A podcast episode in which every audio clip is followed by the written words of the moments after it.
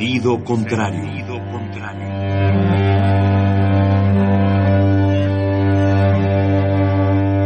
El Museo Universitario del Chopo presenta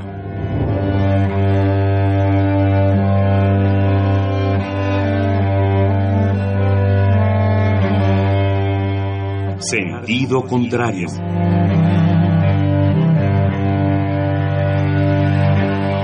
Una emisión de Marcelino Perelló. Producida para Radio UNAM, con la participación de Javier Platas.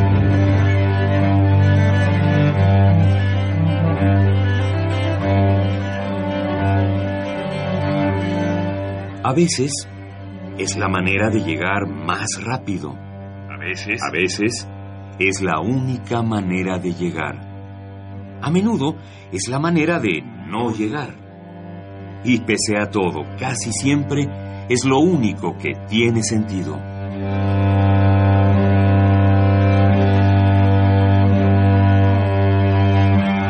Sentido contrario. Cuando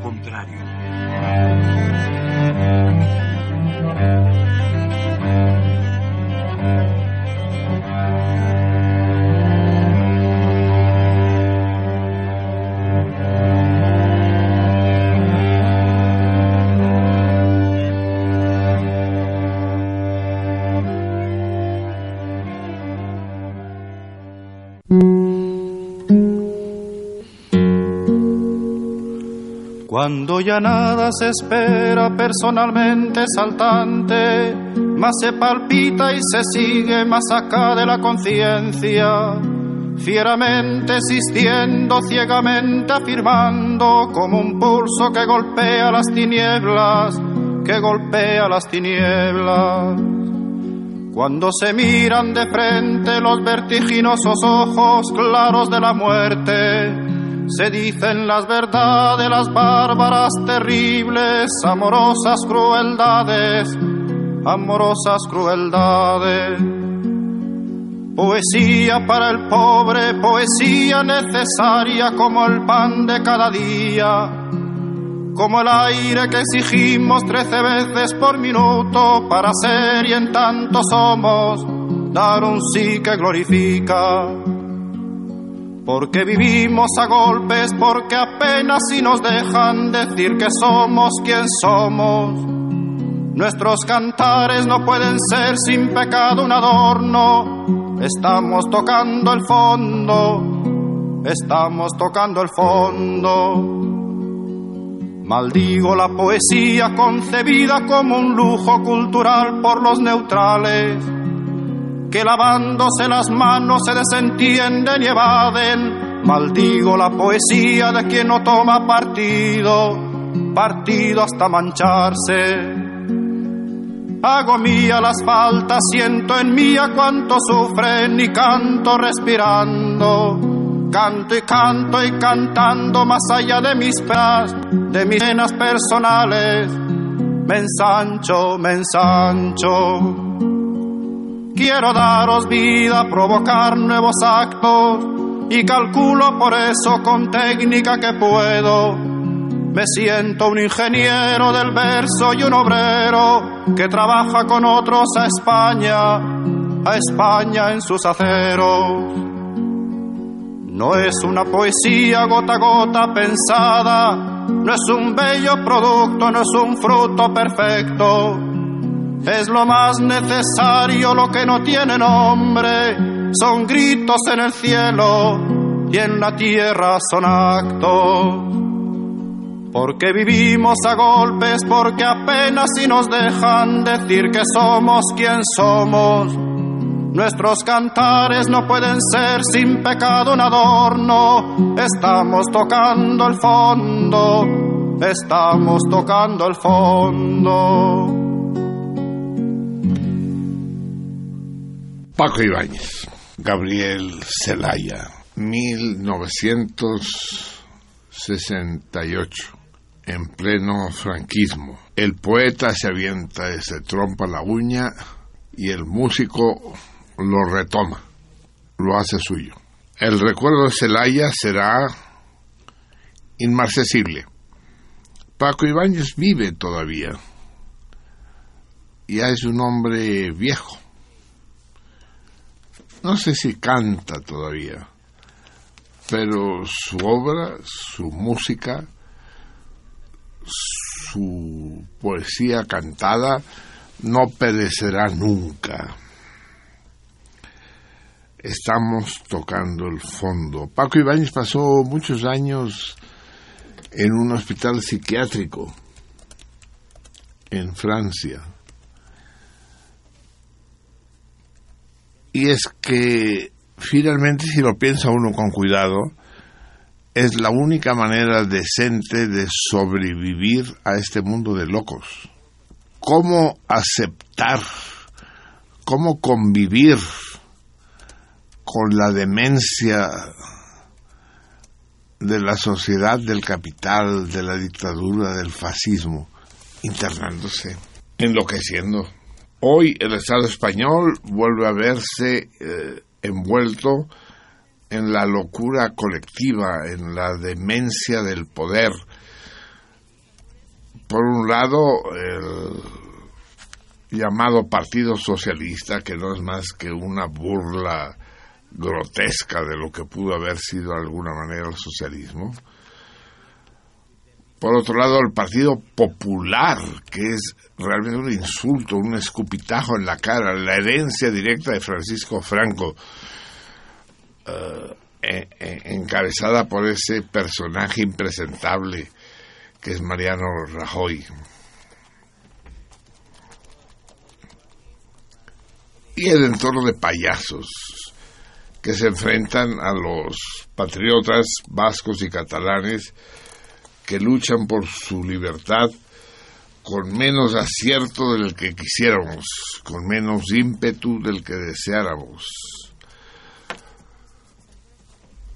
Las elecciones serán finalmente en junio, pero díganme ustedes, ¿las elecciones qué van a determinar?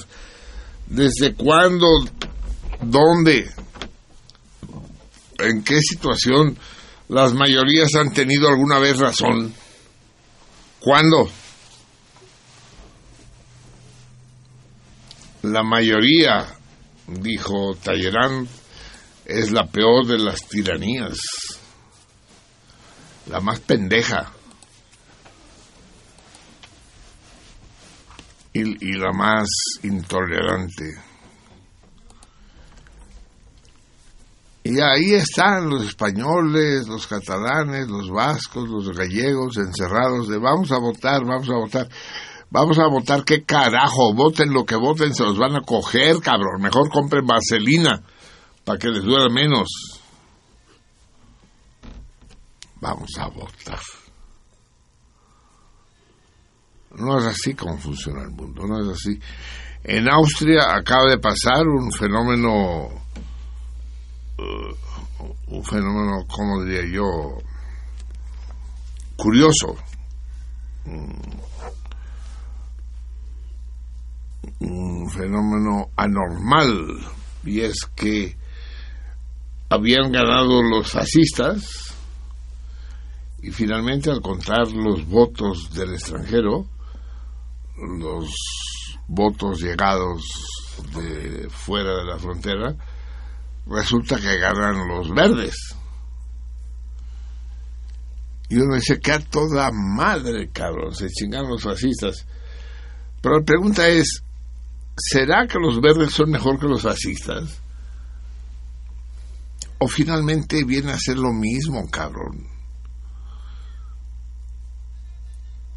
El discurso será ligeramente distinto, los estilos, los modos, la sintaxis. Pero yo quiero ver qué van a hacer los verdes con Austria. Y si eso va a cambiar de alguna manera y en alguna medida el destino del país. Quisiera verlo, me cae. Y déjenme decirles desde ahora, desde el mero inicio de esta nueva sesión de sentido contrario, que no tengo la más mínima ni puta confianza en que haya diferencia alguna. Finalmente nos están dando a tole con el dedo Y atole natural no es el que se prepara con harina, avena, azúcar. No, atole del que del que el cuerpo humano, en particular del cuerpo del macho, proporciona a quien quiera absorberlo. Atole con el dedo. Y seguimos, y seguimos así. Dentro de unos meses va a haber elecciones en México, en la Ciudad de México en particular. Ya decidieron, sin elección ninguna, que esto ya no es el Distrito Federal, que es la ciudad uh, CDMX. Y va a haber elecciones. Y, y yo me pregunto, ¿llega el Teclas con unas tazas más grandes que él? llenas de café. Y tendremos esplenda o cosas parecidas. A ver, checa.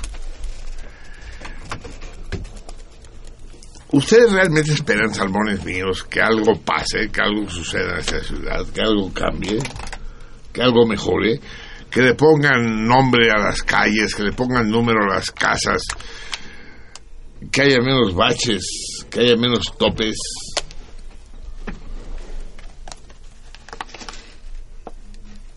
Que haya menos policías podridos. ¿Ustedes realmente lo creen? Dudo que lo crean. Pero van a ir como corderos pastoreados a votar.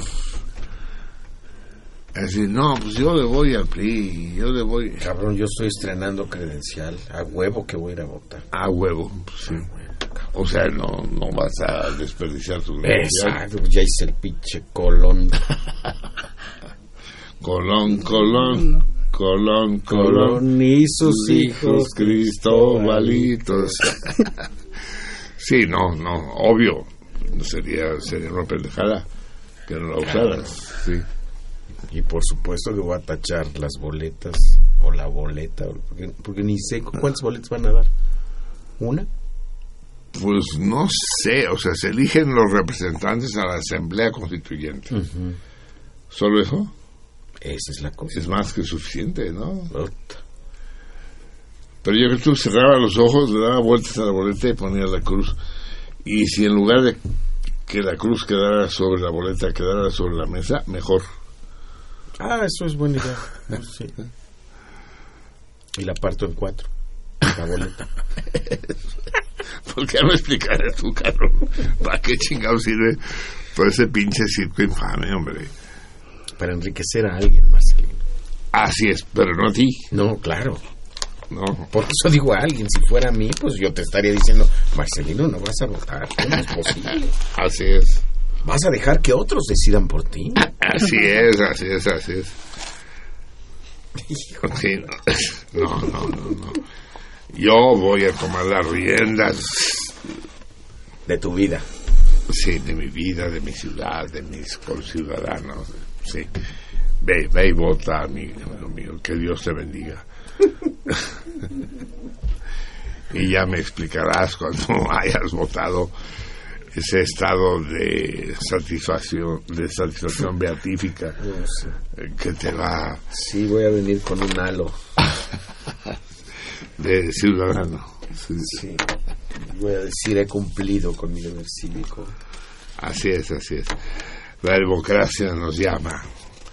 La democracia nos salvará ciudadanos míos. Entre la democracia y el cielo solo hay, solo hay una diferencia. Macio Sare, un extraño enemigo. Más Osade, exacto. es, es la única. Buenas noches, salmones. Good night. Good night. No, good night decía cuando se va uno, ¿no? Good night. Good, Ar- good good- evening. Good evening. Good evening. Hoy es el día pato. Esta vez nuestro productor del centro de, de tres no tuvo demasiadas dificultades. Al menos no el día de hoy. Creo, me temo que el día de mañana, dentro de nueve minutos, vamos a tener que discutir con un poco más de cuidado. Pero de de de momento hoy estamos en el día pato y nos explica que es un pato. ¿Tú sabes lo que es un pato? Pues es un ave palmípeda que hace cuac, cuac. ¿Hay alguna Oh. canción de Cricri con los patos? Sí, cómo no. Patos, perros y gatos y conejitos en gran tropel. Ya le llegaste, sí. Y la patita La patita. No, la patita con rebozo y con canasta y con rebozo de bolitas. va al mercado A comprar todas las cosas de del mandado. Se va meneando al caminar como los barcos en alta mar. Es genial ese cabrón. Es un chingonazo. ¿No? Sí. Es decir, es un, es un chingón a nivel mundial. Es decir, Sí, no, no- por no es un fenómeno mexicano, es, es brillantísimo, ¿no? Sí. La patita, claro. Cuando le digan, ¿Dónde contestará? Coman mosquitos. cuara. El día pato. Hoy estamos todavía durante ocho minutos más en el 5 floreal pato. Qué, qué poco se come el pato, ¿verdad? No, ¿Tú sí comes mucho pato? cómo no, el pato, el manda, el pato, este, ¿cómo se llama? ¿A lo menos? No, no, no, no, el chino, el chino, el... Al pato a la pequinesa. Ese, sí, ese, ese. Sí, que es uno de los manjares más que- exquisitos sí, del que, que primero te dan los mundial, ¿no? con la piel y luego y luego quitan la carne y hacen un picadillo extraordinario. Pero que hay que encargarlo, el, el real, el de veras, hay que encargarlo sí. días antes. Sí, O claro, sea, claro. no es cosa de llegar y quiero un pato, no, aguas, hay que prepararlo, Hay que curarlo. dejarlo curar, así es. Los cuelgan afuera de la puerta, ¿no? Para dejar claro cuántos patos a la pequinesa se están preparando, sí, así es. Pero además el pato es un animal de defensa, ¿no? En, en muchos lugares se usan en lugar de perros. No, los gansos, no los patos, los gansos. Ah, porque no son lo mismo, claro. No, no es lo mismo. no es lo mismo. El ganso es más cabrón El ganso es más cabrón, es más grande y más bravo. y más bravo, mucho más bravo, sí. Igual, pero, pero se parecen, digamos, solo que son más grandes. Igual tienen el pico duro, ¿no? Sí, sí. No, pero el ganso lo tiene más grande, lo tiene triangular. El, el, el pato lo tiene más. ¿Te han mordido alguna vez un ganso? No, afortunadamente. ¿Te has comido alguna vez un gansito? No. Bueno, Marinela sí, pero. pero Sí. el ganso no lo he probado. El pato sí. El ganso no. El ganso es Bueno, el paté sí. El paté de hígado de ganso. de foie. Así es. El foie gras. Trufé, trufado, sí, maravilloso, ¿no? Pobres animalitos les provocan cirrosis Sí, qué poca madre. artificialmente, ¿no? Sí. Para que se les hinche el hígado. Y Quede entonces bien sabroso. y ese- no sé qué pinche sádico de la Edad Media Se le ocurrió. se le ocurrió esa chingadera, ¿no? De Y ahí está uno reproduciendo el, sí, sí. el esquema.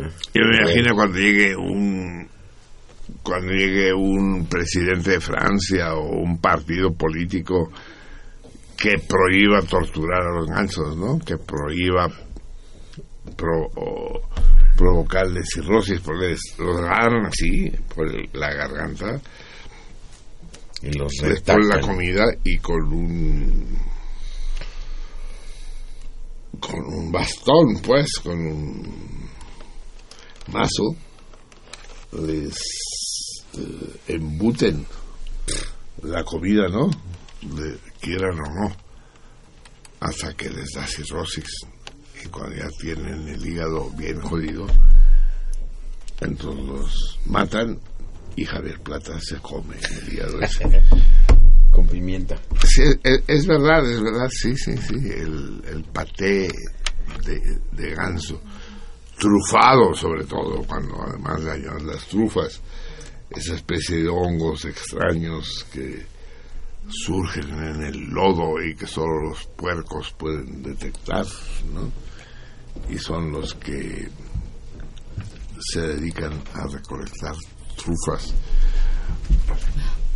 Se puede comprar paté de hígado de ganso trufado en México en alguna de las... En la Jersey, allá en el mercado San Juan. ¿Jersey? La Jersey, ¿no la conoces? Te voy a No. llevar. Te voy a llevar. Ahí en el mercado. Ay, cuidado, a ver. Está llegando una tropa de...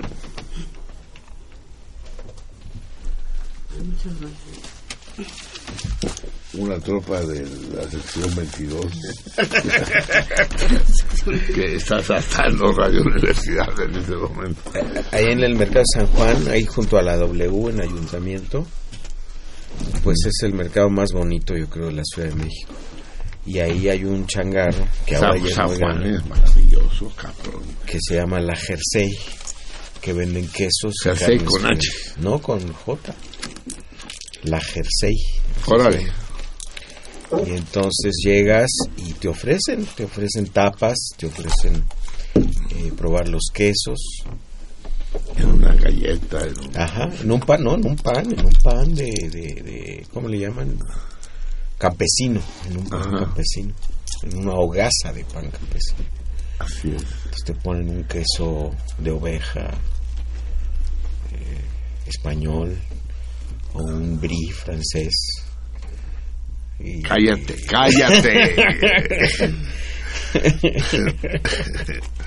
Y ahí te por enca- tienes que encargar el, el foie gras, encargas el fra- foie gras y te venden una Te lo un consigo. bloque, un bloque como de medio kilo foie gras, exquisito. Sí. Tienes que llevar una lana. Un- una lana, ¿no? Sí. No sé cuánto costará medio kilo de foie gras, pero no debe bajar de los mil pesos. Ya, ¿no? algo así. algo así. Fácilmente el foie gras. Pues bien, amigos, hoy no es, pese a todo lo que pudiéramos pensar, el día ganso, sino el día pato. La patita que va al mercado con canasta y con rebozo de bolita. ¿Qué vamos a hacer con este mundo, amigos míos? La pregunta es si vamos a hacer algo. Esa es la pregunta.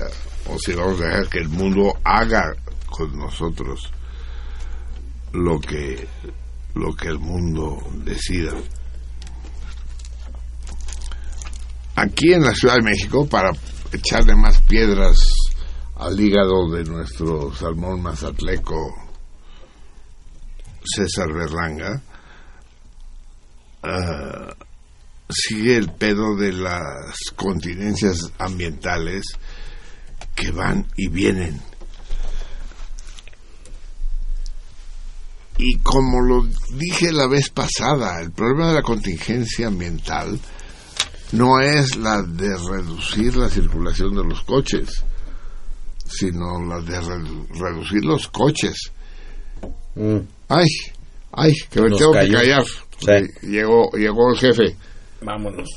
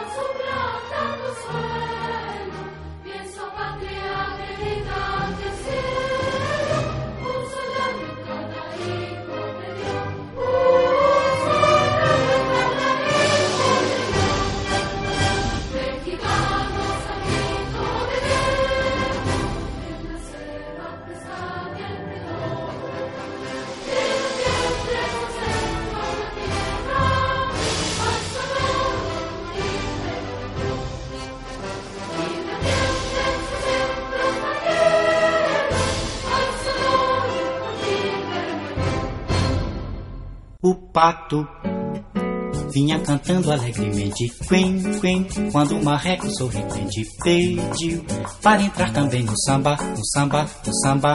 O ganso gostou da dupla e fez também quen, quen, quen. Olhou pro cisne e disse assim: Vem, vem, que um quarteto ficará bem, muito bom, muito bem. Na beira da lagoa foram ensaiar para começar. Cuti-cuti no fubá. A voz do pato era mesmo desacato. Jogo de cena com o canso era mato. Mas eu gostei do final, quando caíram na água. Ensaiando o vocal. Quen, quen, quen, quen, quen, quen, quen, quen, quen, quen, quen, o pato vinha cantando alegremente, quen, quen, quando o marreco sorridente pediu para entrar também no samba, no samba, no samba, o ganso. Gostou da dupla e fez também quen, quen, quen, olhou pro cisne e disse assim, vem, vem, que um quarteto ficará bem, muito bom, muito bem. Na beira da lagoa foram ensaiar para começar, cuti-cuti-cu no fubá.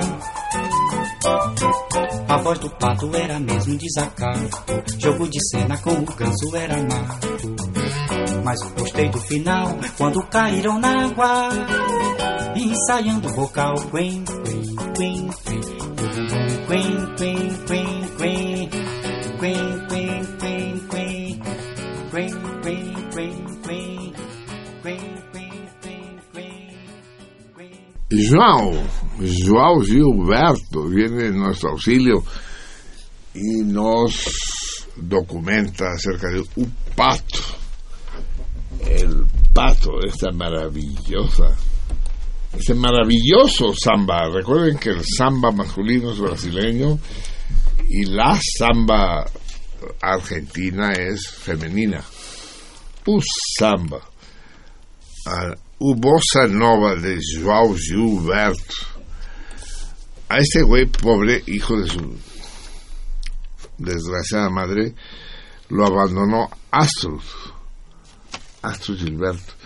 Hicieron un trío. En principio era un trío para cantar.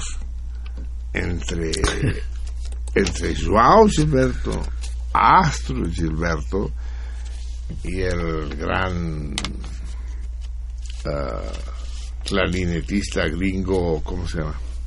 ¿Gringo? ¿Clarinetista? Sí, sí, sí, el, el que... Este. Bueno, ustedes saben quién, de quién hablo. Tampoco les tengo que dar todos los detalles. ¿Benny Goodman? No, ¿Quién tú? el que tocaba, a ver, busquen niñas sal- salmoninas, búsquenme con quién cantaba Astrid Gilberto.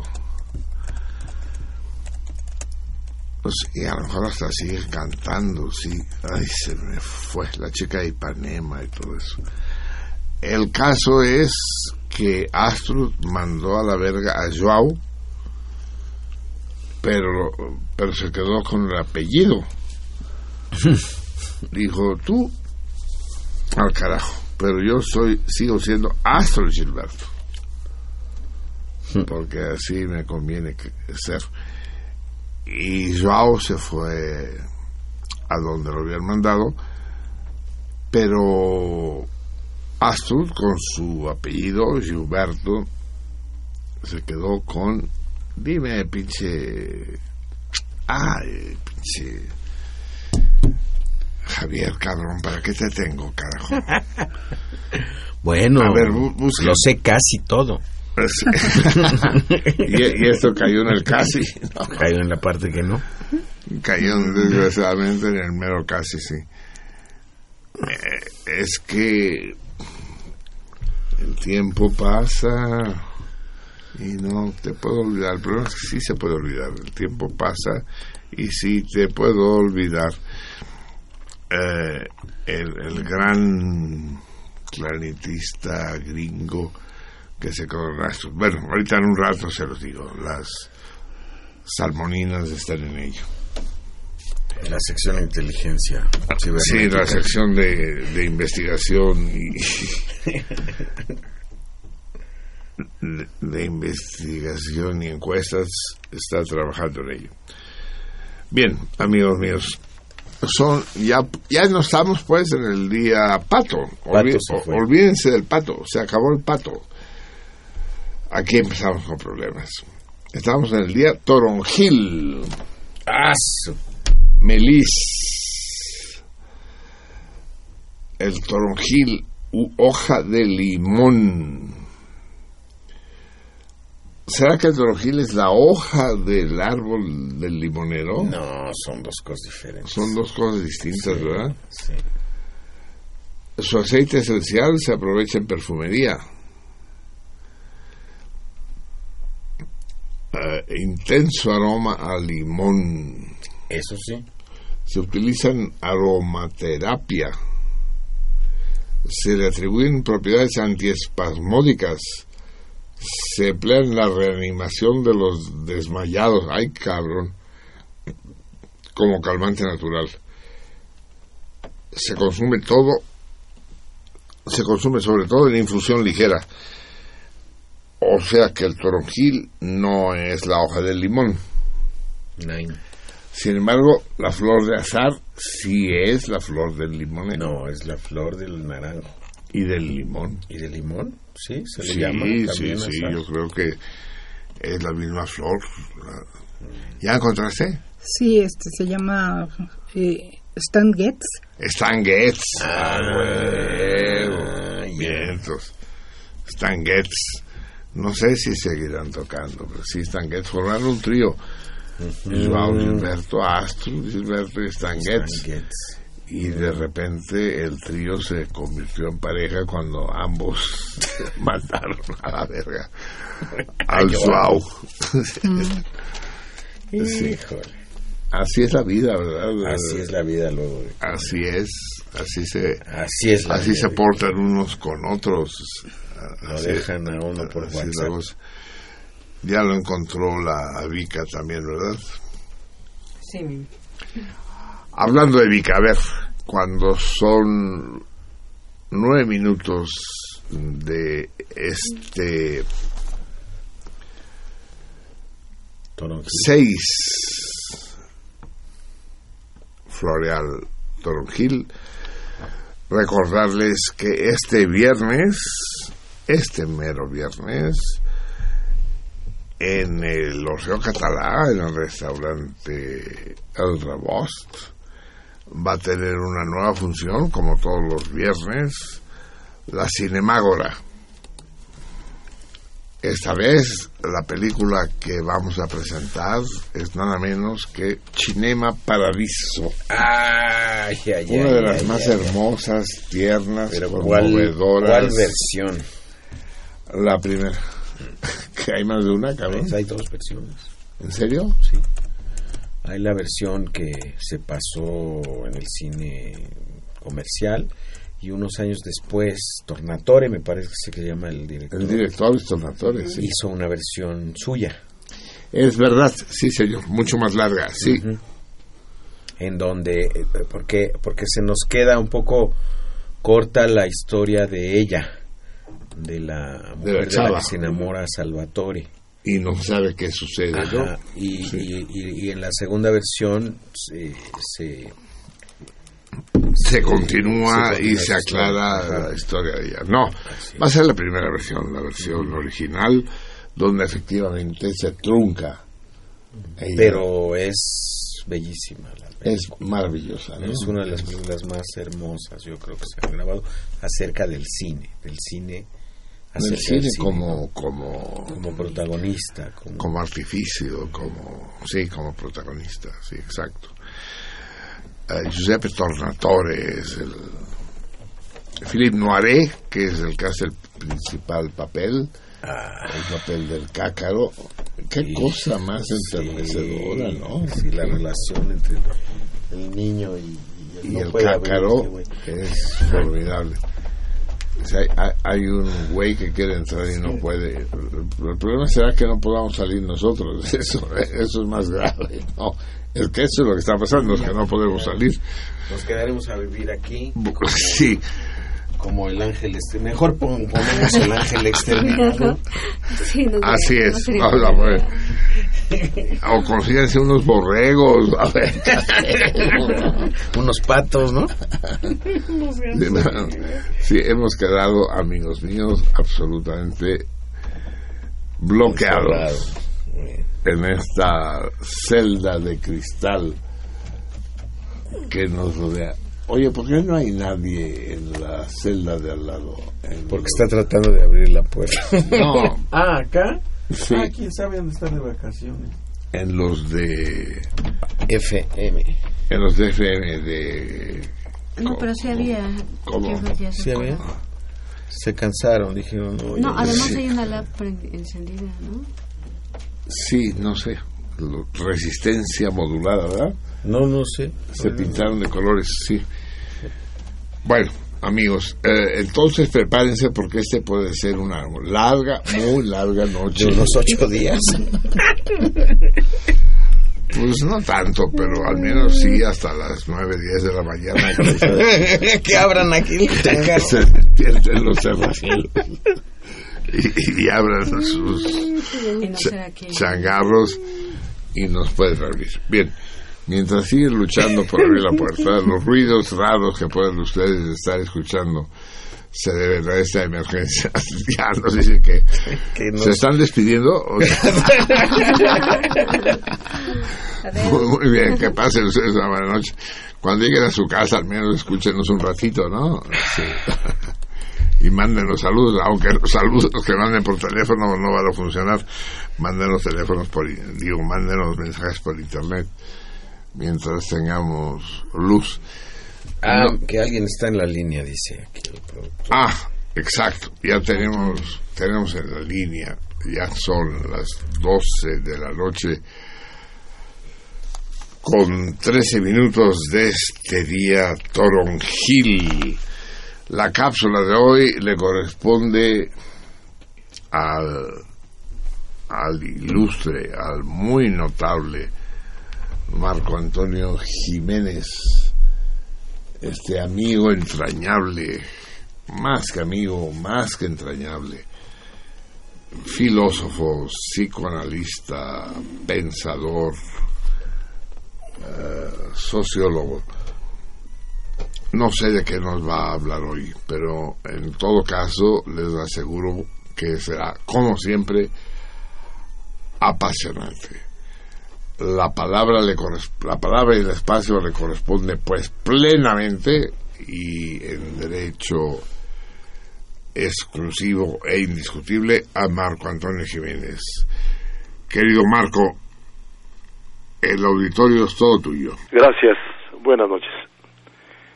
En la noche de hoy eh, hablaré de, de un tema que nos ocupa con mucha frecuencia, la violencia. Pero hablaré del carácter subversivo de la violencia. Eh, antes de empezar mi comentario quisiera recordar la frase, aquella frase de Marx sobre la violencia.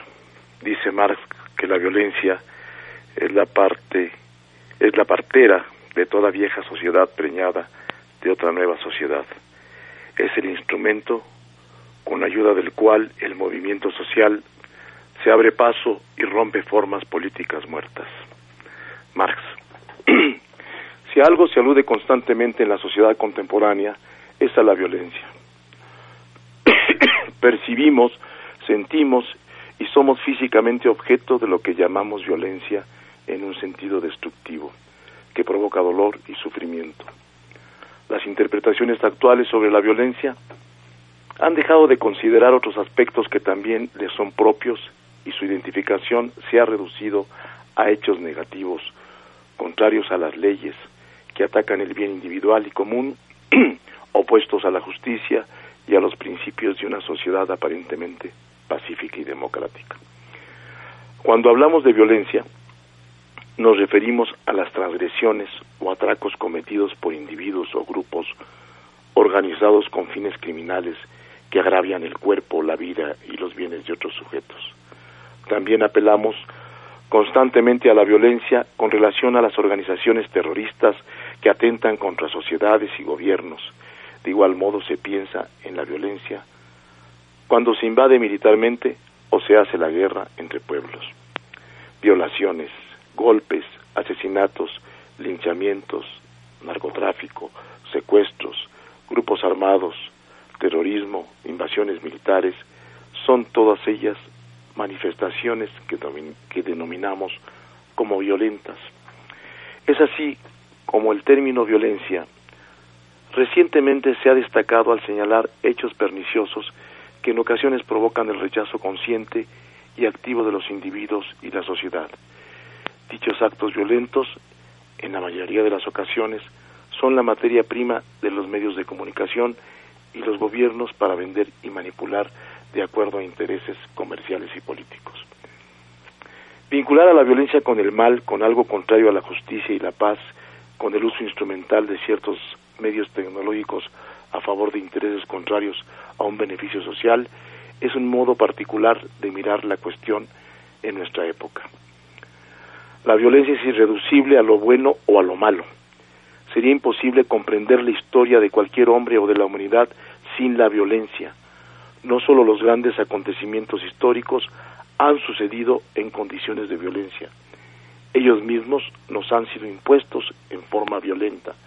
Y no me refiero únicamente a los estados y sus formas de gobierno, sino al quehacer milimétrico, cotidiano e íntimo en donde la violencia busca hacerse eficiente.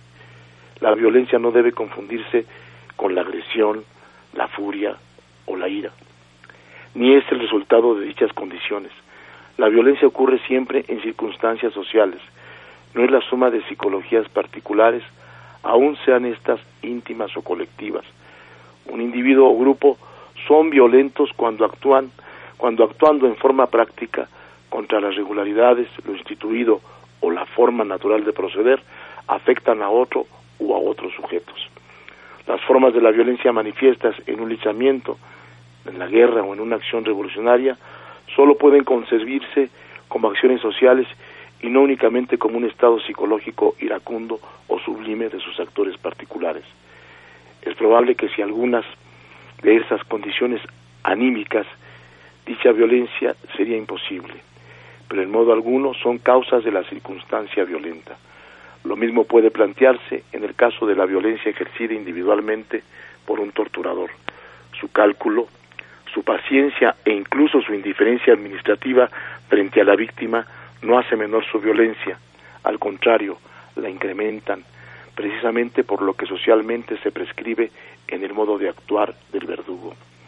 Si la violencia fuera tan solo un medio instrumental maligno, bastaría alterar sus fines en buenos para que ésta fuera justa, pues a fines justos se deberían corresponder medios justos, por lo que cabe considerar a la violencia como un medio fin y no solo como un instrumento tecnológico. Si no hubiera cierta violencia legítima, la propia familia correría riesgo. El padre que castiga a su hijo puede ser justo o injusto, pero posee cierto grado de legalidad y legitimidad que le otorgan las leyes, la sociedad y la familia para reprender al vástago. Hasta dónde le está permitido ser violento, eso es otra cosa. Alguien que mata en defensa propia, más allá de que pueda ser justificable, puede ser legítimo, aunque no sea legal, o puede ser legal, pero ilegítimo. Lo mismo se puede plantear para un Estado o un pueblo. Sin embargo, cuando se piensa que la violencia es negativa en sí misma, que ésta debe ser erradicada, que es un medio o un instrumento exclusivo de abuso cada vez más evolucionado, se olvida que múltiples acontecimientos de la historia, sus mitos y realidades han sido violentos y creadores. Desde la expulsión del hombre del paraíso, la elección divina entre Caín y Abel y su desenlace, el apetito devorador de Cronos, la suerte de Prometeo, la justicia de Cristo con los mercaderes del templo, Moisés y su mandato sobre el pueblo judío, las guerras de Cartago, hasta las revoluciones de nuestro tiempo. Desde el mundo griego existen prejuicios contra la violencia. Más recientemente estos probablemente se encuentren fundados en los sucesos bélicos del siglo XX, en particular en la violencia sufrida en los campos de concentración y de exterminio nazis. Sin embargo, al colocar exclusivamente la violencia del lado oscuro y aberrante de la humanidad, se desconoce el papel creador que ésta tiene. Gracias. Buenas noches. Continuamos en sentido contrario.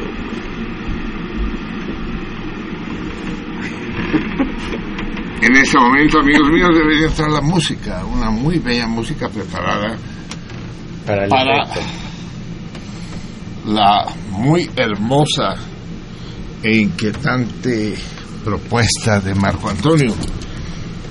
Pero no les podemos pasar música porque estamos aislados. no hay manera, los discos los tenemos aquí en el estudio y no hay manera, podemos- y es que además este, el estudio está sellado del todo. No hay ni una ranura por la cual podamos pesa- pasar un CD. ¿O sí hay? No, ¿Hay alguna manera que les pongamos un CD? no. No, no hay manera. Pues vamos a tener que poner música desde aquí, pues. Eso es surrealismo puro. Si Buñuel viviera, sí, Estaría feliz, cabrón. feliz. estaría diciendo que a toda madre, cabrón. A ver, búsqueme, Miri. La música que yo quería poner para terminar el comentario de Marco es de Melody Gardot. ¿Ustedes la conocen? Cuero de vieja, puta madre. ¿Ya encontró? Mel- Melody Gardot. ¿Sí? Sí. My one and only thrill, mi único, mi único terror, mi único miedo. Es quedarme encerrado en la cabina de... Así es, exacto, sí. No, es que esa sí es película de, de Hitchcock. ¿no? y ir transmitiendo, ¿verdad? Mientras nos vamos muriendo asfixiados. Exacto, exacto. Sí, sí, sí, seguir transmitiendo. y a continuación, vamos a escuchar. y yo lo único que veo, allá, ¿ya encontró mi Vic? Sí, mi. A ver, vamos a transmitirlo desde aquí a través de un iPhone. Los que nos estaban intentando ayudar desde afuera dijeron, ya váyanse a la verga. y ya se fueron. Dice. Ahí, ahí se ven, cabrón. Llamen a los bomberos, hagan algo, sí. Va, escuchemos pues, vamos a ver qué tan bien se escucha, pero esperen que no tenemos al... También el operador se fue, No, es que está atendiendo el, el ya le, ya le No entró el terror a él también diciendo Se van a quedar aquí estos. a mí esta, esta onda no me lateó cabrón. Y- Eso, sí. eh, sí, Sí, eso no, no, a no, pero aquí nos va a No, frenar de no, vidrio sí. no, nosotros echamos la silla Sí, para allá exacto. y, y eres tú el que está hacia un lado. Michelangelo resuelve eso cabrón a ver, vamos, vamos a transmitir pues My One and Only Thrill mi único, mi solo terror con Melody Gardot, la formidable y, y no tan conocida intérprete. Vamos a ver, ¿va?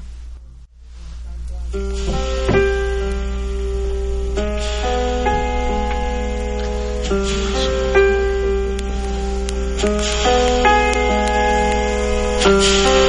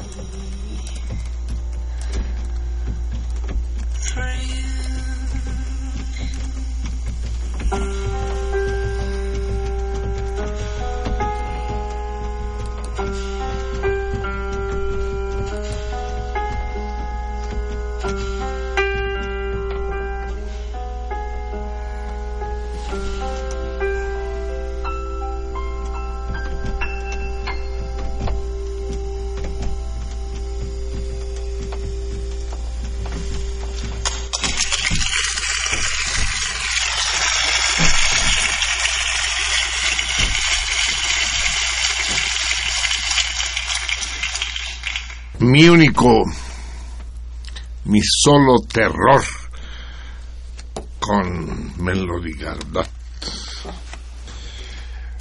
Como remate al terrible comentario de Marco Antonio Jiménez sobre la violencia.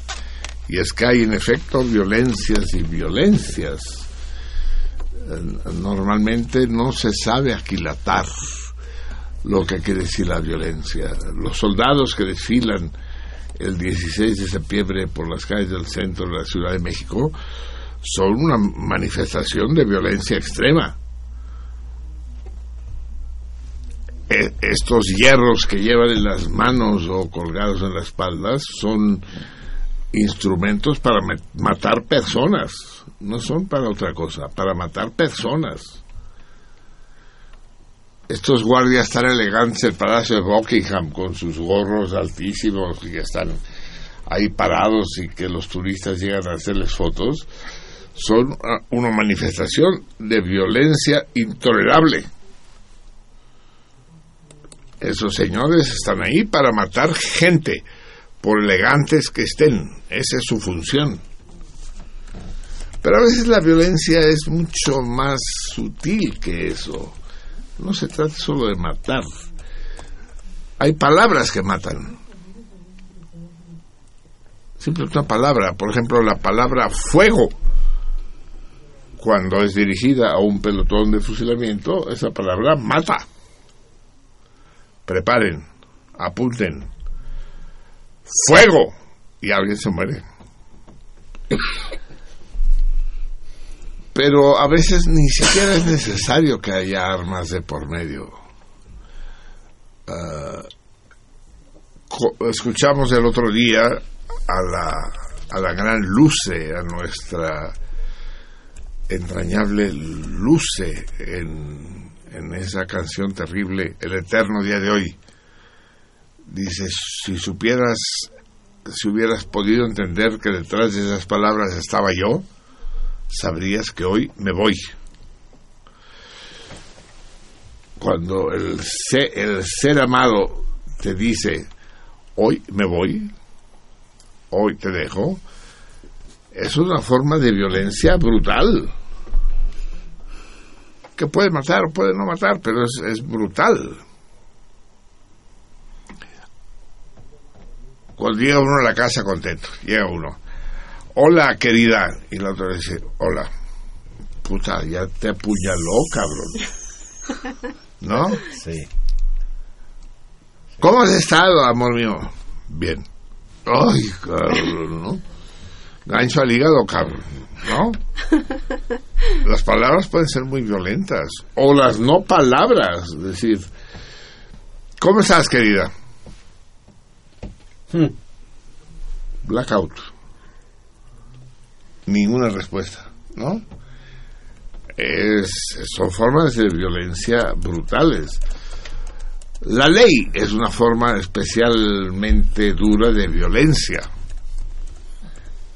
La ley establece castigos, establece Penas. penas y las penas son violencias, sean cárcel, sean multas O latigazos. O latigazos, en efecto, son formas de violencia.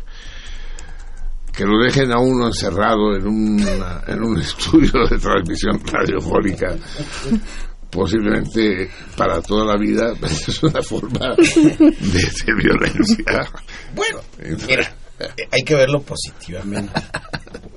Tal Vamos, vez vamos a gastar menos. vamos a gastar y tal vez nos estén protegiendo de algún peligro. Ya ves que hay un bólido en Puebla.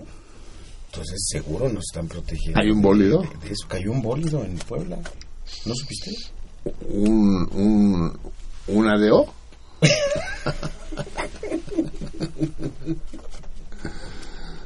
¿Qué, qué, qué cayó en Puebla? Un bólido, un, un, Un meteorito. Pues no es un meteorito, pues según explicaron, porque el meteorito es muy grande y el bólido se deshace a la hora de entrar a la atmósfera y entonces caen nada más los restos. Pedacitos. Ajá, Y cayó en Puebla. cayó en Puebla. Y mató a alguien No, deseable. No, no, no, ojalá hubiera pasado algo así, pero no. Bólido pendejo. Bueno, Sí. ¿Para qué, para qué anda a- a- alentando al personal si finalmente no, no se da? Sí, ¿no? Hay una serie, ahí hay un, un señor con cara de saber lo que hace, que está tomando medidas. Es el gran Jesús Silva. ¿Quién? Jesús Silva. Jesús. Y, y, y solo verlo ahí con, su actitud decidida con la gorra y la chingada ya lo tranquiliza uno. Lo que pasa es que ahora está llamando por teléfono, supongo que para preguntar qué chingado se puede hacer para liberarnos, ¿no? Bueno, es muy sencillo. ¿Qué cosa? ¿Bomberos? No. No. Exacto. Pues sí, Miguel. Si no se abre, hay que romper el vidrio. O, o quedarnos a vivir aquí. No, Sí, el, eso. el problema sería. El problema. lí- líquidos, ¿qué tantos tenemos? Algo. Híjole. Mira, tenemos como Bueno, medio litro. Agua tenemos, Ah, agüita. pero Agua tenemos. no sé si sea suficiente. Yo creo que es apenas y para mí. No, no, no. De ese, de- de- de ese, de ese lado para acá, no, cabrón. De acá para allá. No tenemos nada aquí para romper el vidrio. Sí, tenemos sillas, sí tenemos el. Es más, eso lo rompería, una silla, ¿no? Vamos a morir asfixiados con este calor que está haciendo. No, porque vamos No, a ponemos el el aire. acondicionado. En todo caso, amigos míos, creo que están asistiendo ustedes al último, a la última emisión en sentido contrario. Y, y vamos aquí, la- mi- mi- mis dos salmoninas, mi, mi querida Mivi y mi querida Laberinto, junto a mi querido Xavier, vamos a morir al aire. O sea, ¿qué, más? ¿Qué más, qué más queremos? Si ¿Qué más bello puede Usted, ser, usted siempre, cabrón? siempre quiso una muerte así. Sí, así ¿No? es, Pues, ¿no? O se sea, va a hacer. Al pie del cañón. Qué, qué chingona. Sí, ¿no? sí, Sí, sí. Amigos sí. míos, ha sido un placer haber estado frente a estos Estas son- micrófonos. estas son nuestras Estas son últimas- nuestras últimas voluntades, nuestros últimos pensamientos. Y, y ya, ya El llegó aire- el aire se está hasta acabando. Chabelita, hasta la portera llegó aquí. Eh, eh, el aire se está acabando, pero si soplamos a lo mejor unos a los otros, probablemente podamos sobrevivir dos minutos más. Así es. Como la. No, no sé si oyeron la grabación del, del programa este de radio formidable del. La guerra de los mundos de Orson Ah, Welles. claro, sí, sí, sí. ¿no? En que finge que, Que hay una que los marcianos llegan a la sí, Tierra y que está transmitiendo. Y eh, estábamos en ese momento diciendo nuestras últimas palabras. ya no hay nadie que pueda socorrernos, ¿no? Estamos aislados. El, el planeta ha sido capturado por los alienígenas. Pues ahorita no sé si considerar a, a Chabelita y a Jesús como alienígenas. Pero sí nos tienen absolutamente encerrados. Podemos poner música, sí, pero de la misma manera que hace rato, de- mientras no se acabe la batería de nuestros smartphones. Exacto. Afortunadamente hay electricidad aquí todavía, ¿verdad? Cables no, pero electricidad. Sí, Sí, electrici- yo tengo cable. yo tengo Ah, cable. Sí. Electricidad hay, luz hay, lo que ya no es, ya lo que no hay es aire, cabrón. que se ha considerado siempre como un elemento indispensable para la vida. Jesús está buscando qué disco poner. Pero esto para- no tiene llave. pa- para, no llave esto. para, entre- No, no, para entretenerlos mientras nosotros. La agonía y el éxtasis. Va- va- vamos a hablar de toritos, amigos míos, Ah, sí. porque se Sí, nos está echando el tiempo encima. Son las 12 con 41 minutos de este día Toronjil. Vamos a ver. Díganme ustedes. Yo creo que ese torito ya lo planteé alguna vez, pero igual que sea un premio para aquellos que tengan memoria y que sean suficientemente fieles. En una isla quedan cuatro náufragos. Se produce un desastre náutico. Sobreviven cuatro náufragos. Una chava y tres güeyes. Y después de varios días de estar en la pinche isla, pues tienen que comer. Hay cocos, hay. Hay changos a los que pueden matar y freír. Pero como que a los cuantos días quieren coger. Pero el pedo es que el SIDA está cabrón. en, en, estos momentos en el mundo. Hay unas epidemias cabronas de SIDA. Entonces dicen, no, pues no podemos coger, pues nos vamos a contaminar y nos vamos a morir. Y uno dice, espérense, espérense, entre las cosas que se recuperaron del naufragio, creo que vi unos condones. Dice, a ver, ve a ver. Dice, sí, aquí están, aquí están, aquí hay condones. De poca madre de todos, la chava y los chavos. Muy bien, muy bien. Solo que solo hay dos, cabrón. ¿Dos condones? Somos tres güeyes y una vieja. ¿Cómo le podemos hacer para coger sin que nadie contamine a nadie? La cosa es que todos puedan cogerse a la vieja. Pues sí. Olvidemos las alternativas de que cojan entre ellos, porque son gentes de moral estricta y anacrónica y no van a coger entre ellos. Pero sí quieren coger los tres chavos con la vieja. ¿Cómo pueden coger los tres chavos con la vieja sin contaminarse si únicamente hay dos condones disponibles? Este es nuestro torito de hoy. ¿Cómo pueden coger los tres chavos con la chava sin contaminarse ninguna, ninguno a ninguna, ninguna a ninguno, si solo hay dos condones disponibles? Si el planteamiento les parece escandalosamente psicalíptico, piénsenlo de otra manera, piénsenlo que eh, van a jugar a los topes, a darse cabezazos. Los chavos con la chava. Les divierte eso.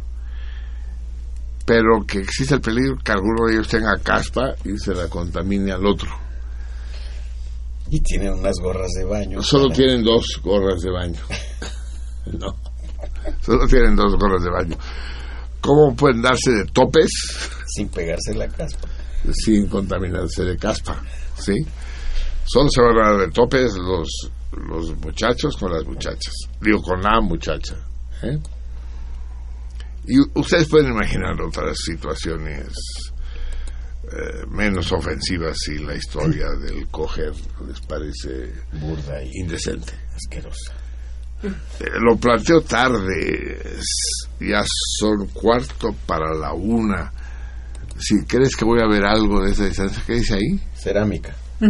Ah, el premio para que mm, les dé la clave para poder coger tranquilamente los tres con la chava sin riesgo a contraer enfermedad venérea alguna es una pieza de cerámica o un juego de cerámica de este gran eh, tal vez el más importante ceramista de México ahí en el mero centro de Coyoacán. Pieza que podrán escoger ustedes eh, personalmente yendo a su taller y él les ofrecerá una panoplia, un, un repertorio de posibles piezas. Para tal cosa eh, me tienen que llamar al... Aire no tenemos, pero el teléfono sí. Al 55 36 89 89 55 36 89 89 o bien desde fuera del Valle de México al 01800 50 52 688 01800 50 52 688 y si además alguno de ustedes acomiada y se compadece de nosotros y llama a los bomberos para que los saque de esta tumba mortal, se los agradeceremos inmensamente. No, no se necesitan los bomberos. Es nada más tomar el, El 133 ya el ya- extinguidor. ya se volvió loco. Y darle un. Sí, ya enloqueció. ¿Qué haces, Melchor? Me echó atrás a partir la madre, cabrón. Quita las manos de ahí. 55 36 89 89 o 01800 50 52 688 o bien escríbanos a nuestras dos hot girls nuestras dos salmoninas la Vica en Twitter en la salmoniza la guion bajo salmoniza o nuestra laberíntica que acaba de regresar de sufrir unos días de tortura ahí en el expuesta a las inclemencias en Cancún al sol, a la- al mar, a la arena. Sufrió mucho y tenemos que consentirla ahora a nuestra salmonina laberíntica. Eh, ella está en La Salmoniza, sin guion alguno. Escríbanos, háganos compañía, sobre todo en estos momentos trágicos en los que estamos viviendo los últimos instantes de nuestras vidas. Porque además lo que digan por teléfono no nos lo van a poder pasar. Bueno, nos, lo, Exactamente. nos lo van a tener que enseñar a través. Es, es- es maravilloso esto porque a mí en Radio UNAM me ha pasado de todo. Eh, Pero eso no te había Esto pasado. no me había pasado. Ya tienes algo más. Entrevisté, a un presidente, entrevisté a un guerrillero, entrevisté a poetas, entrevisté a músicos.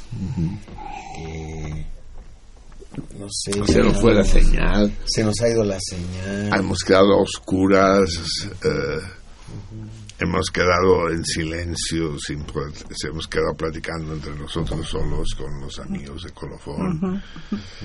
Nos hemos peleado con, con los operadores. O sea, nos, ha pa- nos han pasado varias cosas. Los rescatistas que están intentando salvarnos, como que se están aburriendo. como están diciendo, ya, a la verga, cabrón. que- Ya eh, ya se fueron todos. Ya se fueron todos. El problema es que ya nada más faltan 10 minutos para que se vaya ¿Quién? Omar. Y nos va a Sí, dejar no, no, yo, Omar va a decir, ¿saben Yo qué? ya me voy. Ya es la una. Yo, a ver. Espero encontraros aquí el próximo martes. El, el Teclas dice: las madres dicen, pues no hay nada que hacer, cabrón. Sí, eso es Sí. lo más sencillo. No, es más fácil llamar a los bomberos, ¿eh? Yo creo que sí. Porque puede ser peligroso romper el vidrio. ¿Peligroso para quién? Para, Para- nosotros. para- para- Recibiríamos No, toda no, la lluvia nos de... hacemos para allá, para la esquinita. Ujú. y Pero para va. que lo rompa, sí, no, sí es peligroso. Pero para que lo rompa también, sí. Pero ¿qué será más peligroso? ¿Que rompan el vidrio o que nos quedemos aquí hasta qué hora? Hasta Que que no, que moramos. vengan los bomberos. Hasta que moramos. No, la solución es llamar a los bomberos. A ver, Mm. o lo llaman de ese lado o los llamamos de este lado, cabrón. Pero esa situación no puede prolongarse infinitamente. No puedo respirar bien. ¿Sí? De angustia. No, no tanto. Es que tengo una insuficiencia respiratoria leve, pero ahorita con este encierro... Si estás empezando a sentir. Claro. Sí, porque es muy hermético este... Totalmente. este. Ay, Ya no sigan hablando de eso porque yo sufro de claustrofobia. Ok. sí. También Adriana. No, pero... Desde el terremoto yo quedé con Y, esa. y la he superado, creo, pero si siguen diciendo. No, estamos, Entonces, estamos, Entonces estamos- vamos a cambiar de tema. Vamos a Si hablar siguen hablando de lo mismo, de submarinos. Imagínense, un, un submarino. Sí. Esa terrible tragedia, ¿se acuerdan del submarino ese ruso, cómo se llamaba? Que se quedó en el fondo del mar Ah, y sí, que claro. no pudieron traer a la superficie. Sí, sí. Que los ingleses y los gringos se ofrecieron para rescatarlo, que los rusos dijeron, no, ni madres, porque iban a enterarse de los secretos de- del submarino nuclear. ¿no? Y, y ahí murieron, ¿no? Sí, Los dejaron morir. Y ahí deben estar todavía sí. muertos. Bien, amigos, vamos a, ver si podemos escuchar música con el iPhone. pues, toda la colección de discos que traje yo va a servir de bien poca cosa mientras estemos en esta situación. Un momentito me dice, me- me dice el 3. ¿Ya están trabajando para liberarnos? ¿Tres? ¿Sí? ¿Quién viene? ¿El rector en persona? sí. Mínimo cabrón. Ya sí. habrá despertado el director de. Porque está haciendo un puto calor aquí adentro, cabrones. Sí, mejor que pongan música allá afuera y prendemos aquí el aire porque sí nos... Sí, a ver, ¿cómo qué tienes allá afuera tú? Sí, sí, sí. Dime qué es. Bueno, ni me digas porque pues ya para qué me dices. A ver, acércate, De Javier. Ah, es el de Joao Joao Gilberto. Gilberto. Otra de Joao Gilberto. ¿No tienes algo más original, cabrón? Joao Gilberto lo acabamos de escuchar. ¿Algo que no hayamos escuchado no hay? Sí, hombre, lo primero que encuentres ahí. A ver, acércate, Javier, o me voy, me paro yo. Ah, a ver. A ver, ¿qué podemos poner? Mira, tienen aquí a Gustav Holst, a Maran Maré, canciones de mujeres del Renacimiento, conciertos para violín de Alban Berg y de Igor Stravinsky. ah, La- pues eso suena bien, ¿no? ¿Cuál? El... ¿De Alban Berg? ¿No? Sí, ¿cómo no? Sí, porque quiero, quiero que leas, espérate, eh, vamos a hacer la lectura de, de- la lectura de cada día, vamos a pedirle a Javier que lea, solamente que en este caso van a tener que escoger la música allá afuera, porque la música que yo escogí la tenemos aquí adentro y no se puede abrir. ¿Te parece bien el concierto de Alban Berg para violín? Sí, ahorita no lo recuerdo bien. Va. ¿Cómo va? Entonces, eh, Miguel Ángel, ya lo sabes. Fedeas cuando te haga la señal y, y le subes cuando, cuando te vuelva yo a hacer la señal. Vamos a leer nada menos que a este joven escritor poco conocido que se llama Edgar Allan Poe como si fuera poca la situación crítica en la que nos encontramos, vamos, vamos a leer el cuento. Sale la herida. ¿Qué, qué signo nos está haciendo? Que ya, no, que ya no hay pedo, que nos quedemos aquí. ¿Que qué? No sé, pinches signos raros nos están diciendo. Que ya. ya valimos. Exacto. Eso es lo que está diciendo. Que, que- que dentro de seis minutos se va. No, dice Melchor que ya llegaron los de servicios. No, es que hay que llamar a los bomberos, cabrón. Pero Y al hijo de la chingada que cerró esa puerta de esa manera, vamos a tener que arreglar cuentas. Bueno, claustrofobia, pues, ¿no? Esa es nuestra situación, claustrofobia. Pues hablando de claustrofobia, vamos a leer. De, es como si yo lo hubiera previsto. Vamos a leer El barril de amontillado.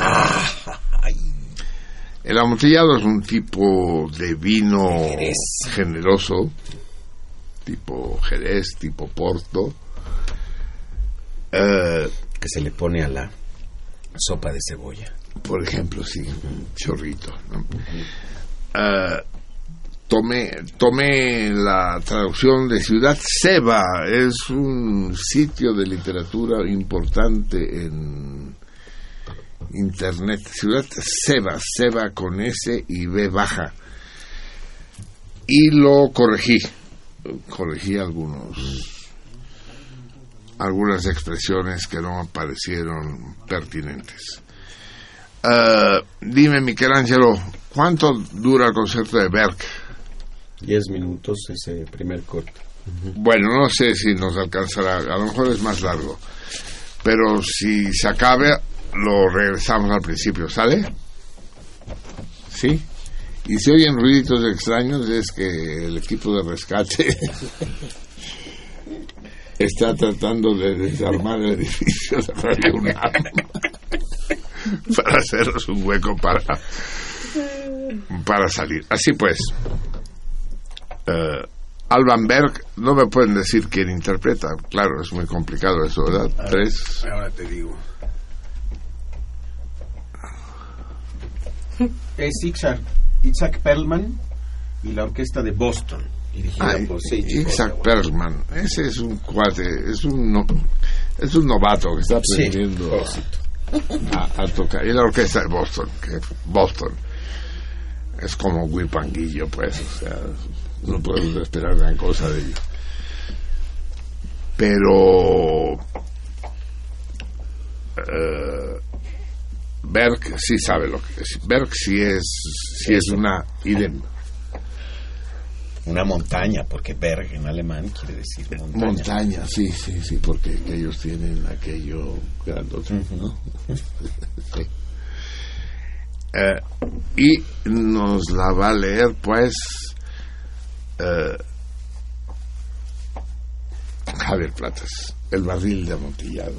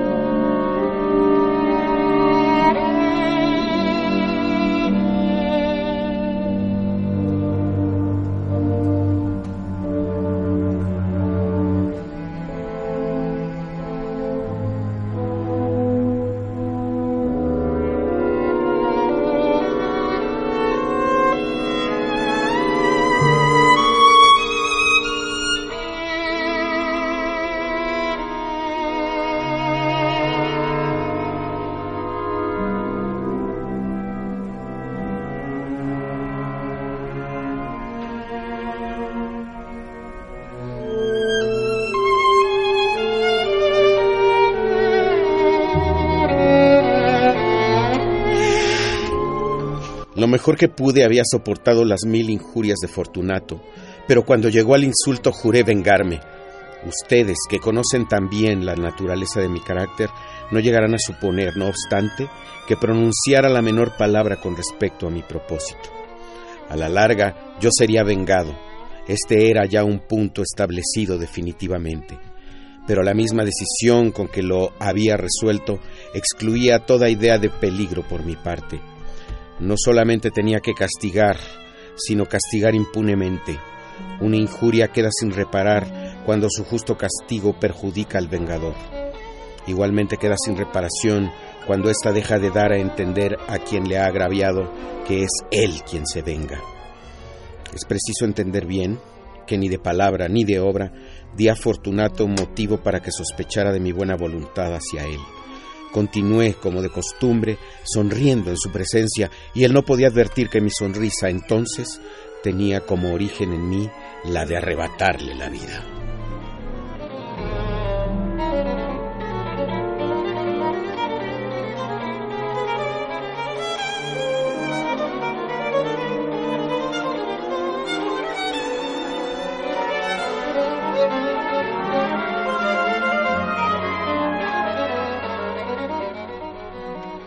Aquel Fortunato tenía un punto débil, aunque en otros aspectos era un hombre digno de toda consideración y aún de ser temido.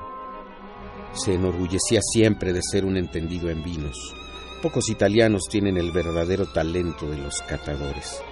En la mayoría, su entusiasmo se adapta con frecuencia a lo que el tiempo y la ocasión requieren, con objeto de dedicarse a engañar a los millionaires ingleses y austríacos en pintura y piedras preciosas, Fortunato, como todos sus compatriotas, era un verdadero charlatán. Pero en cuanto a vinos añejos, era sincero. Con respecto a esto, yo no difería extraordinariamente de él. También yo era muy experto en lo que se refiere a vinos italianos, y siempre que se me presentaba ocasión, compraba gran cantidad de estos. Una tarde, casi al anochecer, en plena locura del carnaval, encontré a mi amigo. Me acogió con excesiva cordialidad porque había bebido mucho.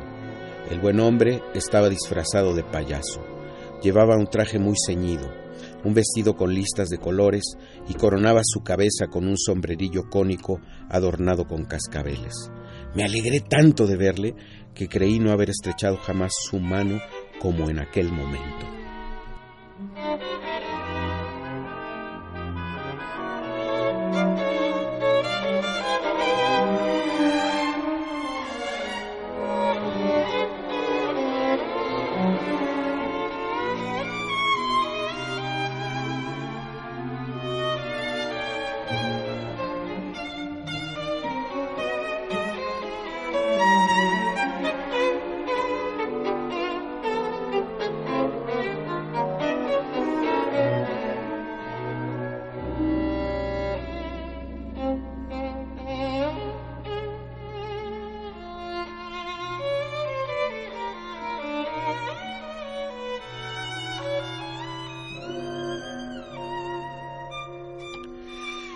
Querido Fortunato, le dije en tono jovial, este es un encuentro afortunado, pero qué buen aspecto tiene usted hoy. El caso es que he recibido un barril de algo que llaman amontillado y tengo mis dudas. ¿Cómo? dijo él. ¿Amontillado? ¿Un barril? Imposible. Y en pleno carnaval. Por eso mismo le digo que tengo mis dudas, contesté. E iba a cometer la tontería de pagarlo como si se tratara de un exquisito amontillado sin consultarle. No había modo de encontrarle a usted y temía perder la ocasión. ¡Mmm, amontillado! Tengo mis dudas. Amontillado. Y he de pagarlo. Amontillado. Pero como supuse que estaba usted muy ocupado, iba ahora a buscar a Lucchesi. Él es un buen entendido, él me dirá. Lucchesi es incapaz de distinguir el amontillado del jerez. Y no obstante hay imbéciles que creen que su paladar puede competir con el de usted. Vamos, vamos allá. ¿A dónde? A sus bodegas. No, mi querido amigo, no quiero abusar de su amabilidad, pero veo que tiene usted algún compromiso. Lucchesi, no tengo ningún compromiso, vamos. No, amigo mío, que usted no tenga compromiso alguno. Veo que tiene usted mucho frío. Las bodegas son terriblemente húmedas, están materialmente cubiertas de salitre. A pesar de todo, vamos, no importa el frío. Amontillado le han engañado a usted y Luquesi no sabe distinguir el jerez del amontillado. Diciendo esto, Fortunato me cogió del brazo. Me puse un antifaz de seda negra y ciñéndome bien el cuerpo, al cuerpo mi gabán, me dejé conducir por él hasta mi palazzo. Los criados no estaban en la casa, habían escapado para celebrar la festividad del carnaval.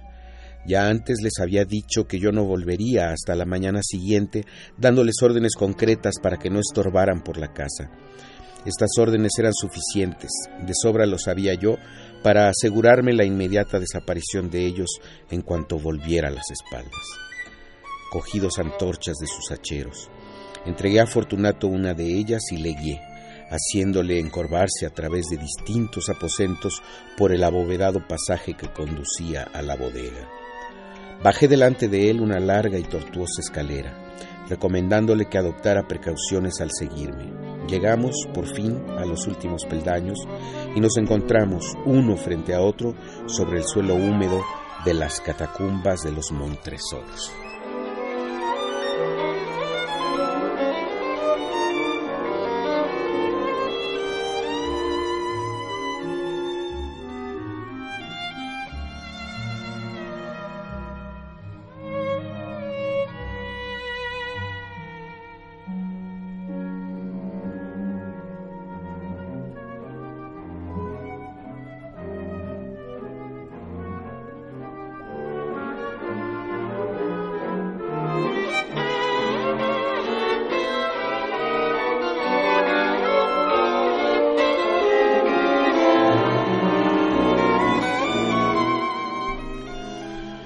Andar de mi amigo era vacilante y los cascabeles de su gorro cónico resonaban a cada una de sus zancadas.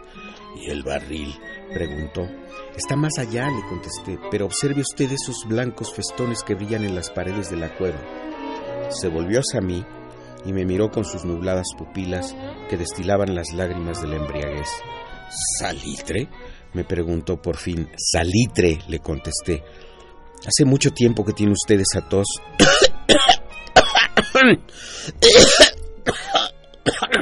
A mi pobre amigo le fue imposible contestar hasta pasados unos minutos. No es nada, dijo por último.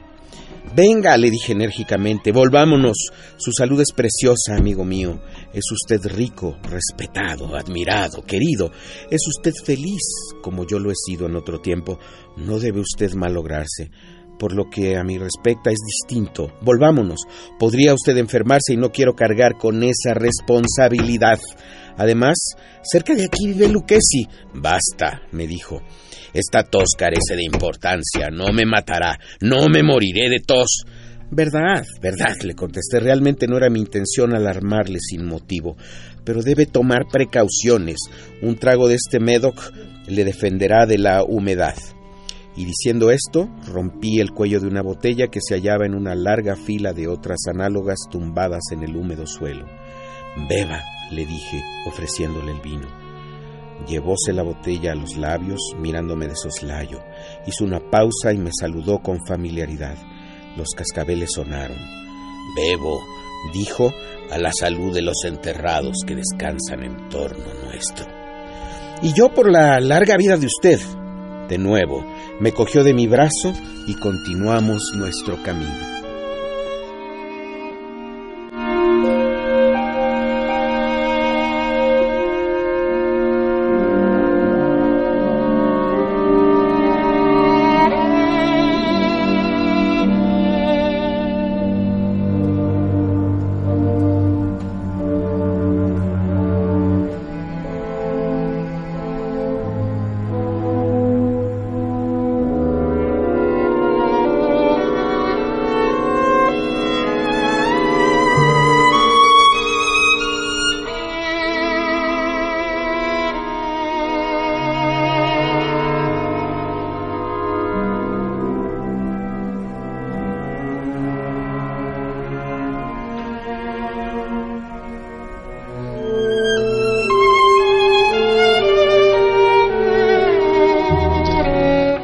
Esas cuevas, me dijo, son muy vastas. Los Montresors, le contesté, eran una grande y numerosa familia. He olvidado cuáles eran sus armas. Un gran pie de oro en campo de azur. El pie aplasta a una serpiente rampante cuyos dientes se clavan en el talón. Ah, muy bien, dijo. Brillaba el vino en sus ojos y retiñían los cascabeles. También se caldeó mi fantasía a causa del Médoc por entre las murallas formadas por montones de esqueletos mezclados con barriles y toneles, llegamos a los más profundos recintos de las catacumbas. Me detuve de nuevo. Esta vez me atreví a coger a Fortunato de un brazo más arriba del codo. El salitre, le dije, vea usted cómo va aumentando, como si fuera musgo, cuelga de las bóvedas. Ahora estamos bajo el lecho del río. Las gotas de humedad se filtran por entre los huesos. Venga usted, volvamos antes de que sea muy tarde. Esa tos. No es nada, dijo. Continuemos. Pero primero echemos otro traguito de Medoc. Rompí un frasco de vino de De Graaf y se lo ofrecí. Lo vació de un trago. Sus ojos llamaron con ardiente fuego. Se echó a reír y tiró la botella al aire con un ademán que no pude comprender.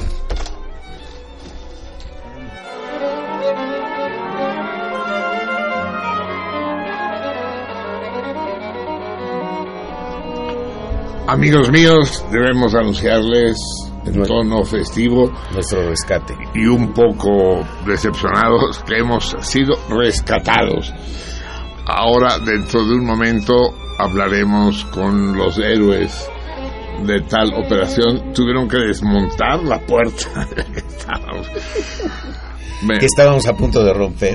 Así es, y me temo que a Fortunato no le da igualmente bien.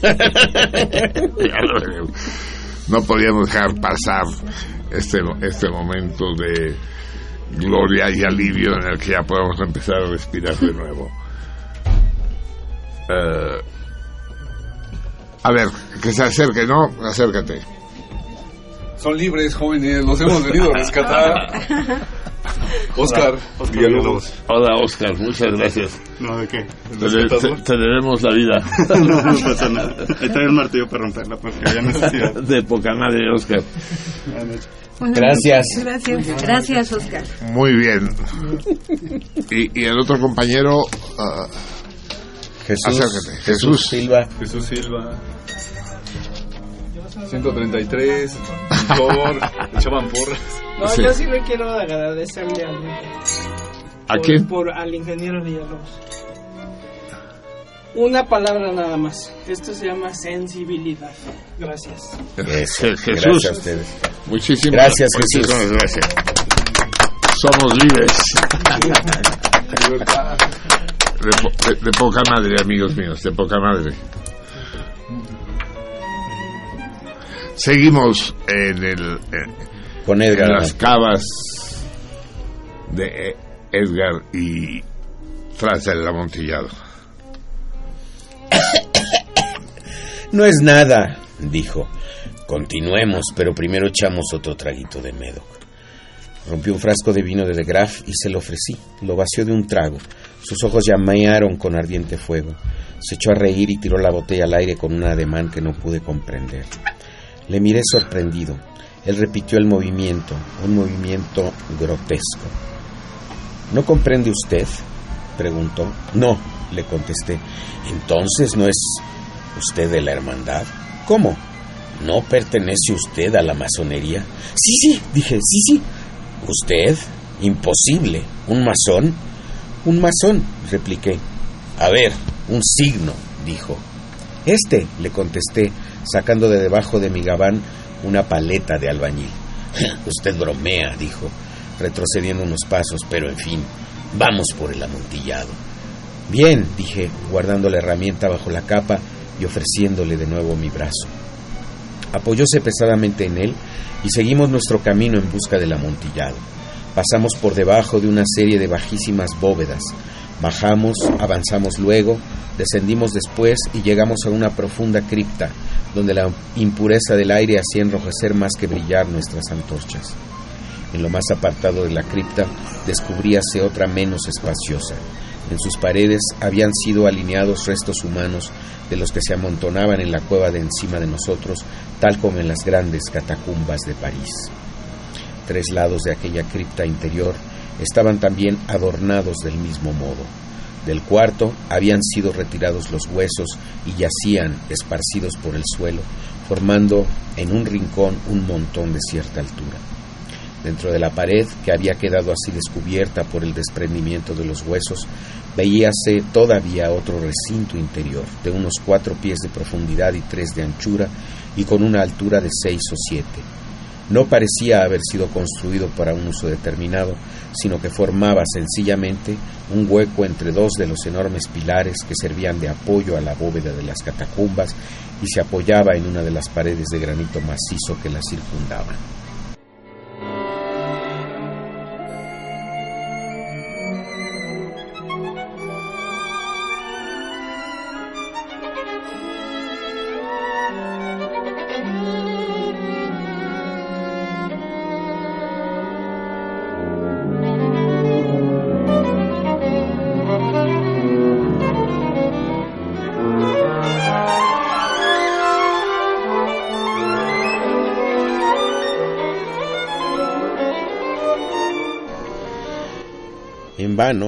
Fortunato, levantando su antorcha casi consumida, trataba de penetrar la profundidad de aquel recinto.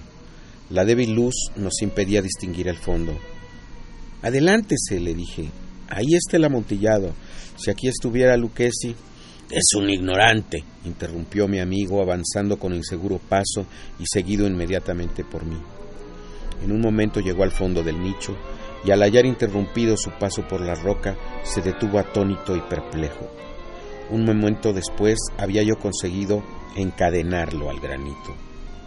Había en su superficie dos argollas de hierro, separadas horizontalmente una de otra por unos dos pies. Rodear su cintura con los eslabones para sujetarlo fue cuestión de pocos segundos. Estaba demasiado aturdido para ofrecerme resistencia. Saqué la llave y retrocedí saliendo del recinto. Pase usted la mano por la pared, le dije, y no podrá menos que sentir el salitre. Está, en efecto, muy húmeda. Permítame que le ruegue que regrese. No. Entonces no me queda más remedio que abandonarlo. Pero debo antes prestarle algunos cuidados que están en mi mano. ¡El amontillado! exclamó mi amigo, que no había salido aún de su asombro. Cierto, repliqué, el amontillado. Y diciendo estas palabras, me atareé en aquel montón de huesos a que antes he aludido. Apartándolos a un lado, no tardé en dejar al descubierto cierta cantidad de piedra de construcción y mortero. Con estos materiales y la ayuda de mi paleta, empecé activamente a tapar la entrada del nicho. Apenas había colocado el primer trozo de mi obra de albañilería cuando me di cuenta de que la embriaguez de Fortunato se había disipado en gran parte. El primer indicio que tuve de ello fue un gemido apagado que salió de la profundidad del recinto. No era ya el grito de un hombre embriagado, se produjo luego un largo y obstinado silencio. Encima de la primera hilada coloqué la segunda, la tercera y la cuarta, y oí entonces las furiosas sacudidas de la cadena. El ruido se prolongó unos minutos, durante los cuales, para deleitarme con él, interrumpí mi tarea y me senté en cuclillas sobre los huesos.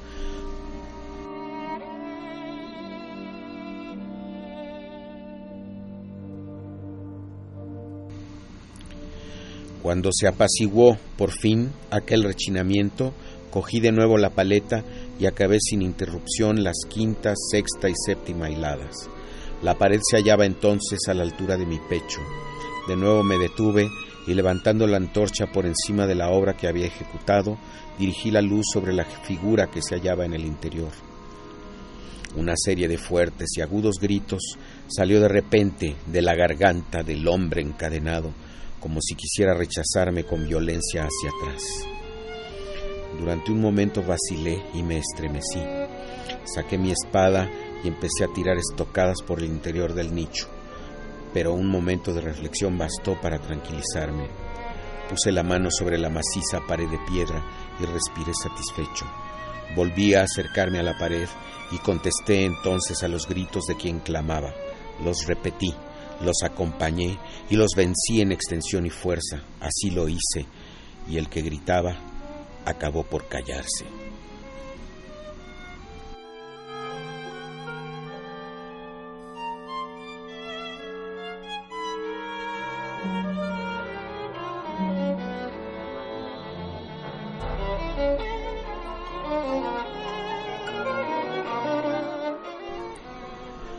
Ya era medianoche y llegaba a su término mi trabajo. Había dado fin a las octava, novena y décima hiladas. Había terminado casi la totalidad de la oncena y quedaba tan solo una piedra que colocar y revocar. Tenía que luchar con su peso. Solo parcialmente se colocaba en la posición necesaria. Pero entonces salió del nicho una risa ahogada que me puso los pelos de punta se emitía con una voz tan triste que con dificultad la identifiqué con la del noble Fortunato. La voz decía, Buena broma, amigo, buena broma. Lo que nos reiremos luego en el palazzo. A propósito de nuestro vino. El amontillado, dije. El amontillado. Pero, ¿no se nos hace tarde? ¿No estarán esperándonos en el palazzo Lady Fortunato y los demás? Vámonos. Sí, dije, vámonos ya. Por el amor de Dios, Montresor. Sí, dije, por el amor de Dios. En vano me esforcé en obtener respuesta a aquellas palabras. Me impacienté y llamé en alta voz. Fortunato. No hubo respuesta y volví a llamar. Fortunato.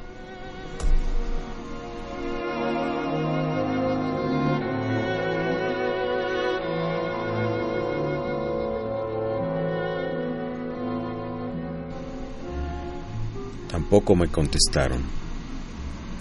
Introduje una antorcha por el orificio que quedaba y la dejé caer en el interior. Me contestó solo un cascabeleo. Sentía una presión en el corazón, sin duda causada por la humedad de las catacumbas. Me apresuré a terminar mi trabajo. Con muchos esfuerzos, coloqué en su sitio la última piedra y la cubrí con argamasa volví a levantar la antigua muralla de huesos contra la nueva pared. Durante medio siglo nadie los ha tocado. Impache requiescat.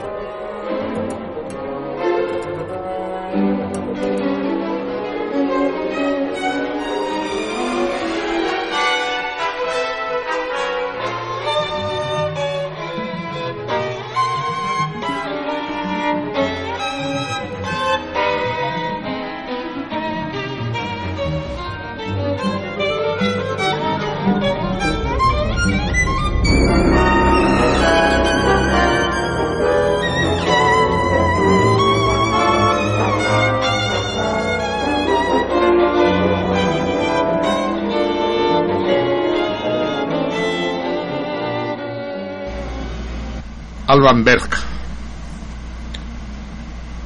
Concierto. ¿Para violín? Sí, para violín, pero ¿qué número? Ah, es el único. Es Ah, único. el concierto para violín único. Interpretado por este muchachito Sin. Richard Perlman. Isaac Bergman, así es. Perlman, Perlman. Sí. Y la Orquesta Sinfónica de Boston, Isaac Perlman. Pinches judíos, ¿por qué les gusta tanto la música, Carlos? sí, ¿verdad? y además la tocan también. Sí, ¿no? Sí. Una, una, ah, bueno, ahora se los cuento. Y Edgar, el, el, el terrorífico, el inabastable Edgar Allan Poe, interpretado magistralmente, magistralmente por Javier Platas en uno de sus cuentos más terroríficos y que fue acompañado por por un ambiente de de teatro verité porque aquí estábamos nosotros encerrados en el claustro esperando el amontillado. Y, y, y casi al final finalmente pudimos ser liberados cuando pudieron desarmar la puerta del estudio. Y fueron ¿quién es Jesús y Jesús Silva y el ingeniero Villalobos, Oscar Villalobos. Oscar Villalobos que estaban puestos en sus puestos y que con una eficiencia, eficiencia notable, tristemente poco frecuente en, en, en, la UNAM, lograron desarmar la puerta de esta auténtica cámara de gases que es el estudio de, AM. de Radio UNAM. La que respira con más tranquilidad el laberinto que ya estaba entrando en crisis. En realidad, Adriana, todo fue una broma porque estamos envidiosos de que te fuiste a Cancún. Dice que, que, que broma Muy bien, amigos míos, son la una de la mañana con 26 minutos de este 6 Toronjil. Toronjil de Pradal. Seguimos al aire, pues, contra vientos, mareas y, y encierros involuntarios. Enclaustramientos involuntarios. Vamos, vamos, les recuerdo el torito del día de hoy. Es están tres muchachos y una chava en una isla, quieren coger todos con la chava, pero no correr el riesgo de contaminarse de sida y solo tienen dos condones nuevos. ¿Cómo le hacen? Usando solo dos condones, garantizar que nadie va a contaminar a nadie en el caso de que alguno de ellos estuviera infectado. ¿Cómo le hacen? Recuerden contestarnos al 55 36 89 89 desde el Valle de México 55 36 89 89 o más allá de las montañas al 01800 50 52 688 01800 50 52 688 o si no pues nuestras hot girls Vika en Twitter, la salmoniza, la guion bajo salmoniza y laberinto en Facebook, la salmoniza, sin guion alguno. Vamos a ver, ¿qué nos dicen nuestros... Por el teléfono, Lilia Peña, excelente inicio de programa, nada que ver con Gloria Trevi. Puedes convocar a Emanuel de Herrera para que nos arroje un poco de luz sobre los dos linchados que hubo en Teotihuacán. Saludos a todos, especialmente al 133 que tomó la llamada. ¿Linchados en Teotihuacán? No sé nada, pero hay que preguntarle al pequeño Manuel, claro. Uh -huh, uh -huh. Martín Catalán, ojalá puedan leer algo de Benedetti. Soy un caso perdido o testamento de miércoles. Estoy en espera del torito. Saludos a toda la banda. Ah, pues ya, el torito ya. Va, te concederemos a Benedetti. Everardo López, señor Perilló, sinceramente no sé qué hacer con la lamentada elección del constituyente, ya que si por algún lado participamos es malo, porque legitimamos el sistema, pero si no participamos también es malo, porque damos oportunidad de ganar a las fuerzas políticas más oscuras y conservadoras. Me gustaría saber su opinión. es difícil decirte. Uh, uh, finalmente Marco Rascón, nuestro amigo, y Sara Lovera, nuestra amiga, están fuera de la jugada. No participaron. En cualquier caso, yo no participaré. Uh, no, no juego ninguna partida que sepa perdida de antemano. Ahora es cuestión de conciencia y de de estilo de cada quien saber qué hace. Yo voy obligado y voy a tachar todas las boletas, si es que hay varias, si hay una, tacharé una, así completa. ¿Y por qué vas obligado? Porque yo no quería sacar la pinche credencial de elector y tuve que sacarla obligadamente porque si no, no podía hacer un trámite en donde trabajo, que es la Secretaría de Cultura del Distrito Federal. Entonces me obligan a sacar la, la, la credencial, entonces lo que tengo que hacer es ir y anular el voto porque no me queda voto. Pero votar, pues. Pues sí, que, sí, porque no puedo dejarlo. Sí, así. sí, el, el, el, votar es constitucionalmente una obligación, pero somos tantos los que no la ejercemos que no nos pueden perseguir, pues simplemente uh -huh. se olvidan de nosotros en buena hora, excepto en casos como el de Javier, donde laboralmente se ejerce un chantaje. Uh -huh. Así es, así se llama. Jesús Acevedo García, Marcelino, yo creo que el PRD va a desaparecer, que Morena, ¿El, el PRD. Sí, tarde o temprano, si desaparecieron los dinosaurios, ¿cómo no va a desaparecer el PRD, cabrón?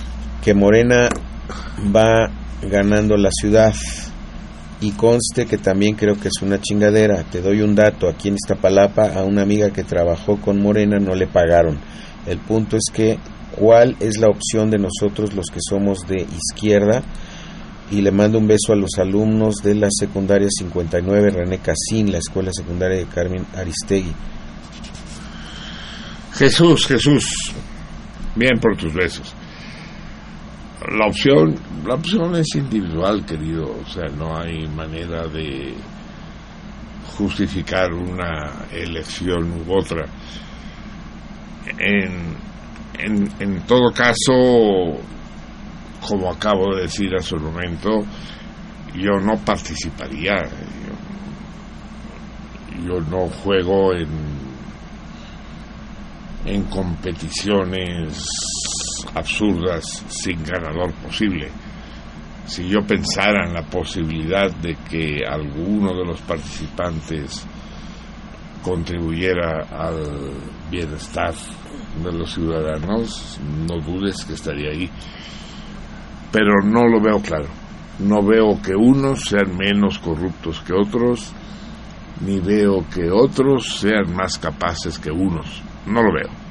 Si tú lo ves, pues adelante. Martín Catalán, en el libro de poesía Inventario 1 de Benedetti se encuentra el poema Soy un caso perdido. Queda exacto por el tema de Paco Ibáñez. Abrazo a todos. O sea, quiere que leamos a, a, a Benedetti y Soy un caso perdido. Y lo que tienes que hacer, pinche Martín, es enviarme el libro como un regalo y demostración de afecto. Sí. Jesús Acevedo, ¿qué es lo que está pasando en la cabina? No, ya pasó. ya pasó, pues. ya pasó, pues, fuimos secuestrados durante, ¿qué? ¿Una hora? ¿Hora y media? ¿Cuántas horas? Sí, sí. Como una hora. Sí. Fa Fabián Vázquez Cruz contesta el torito.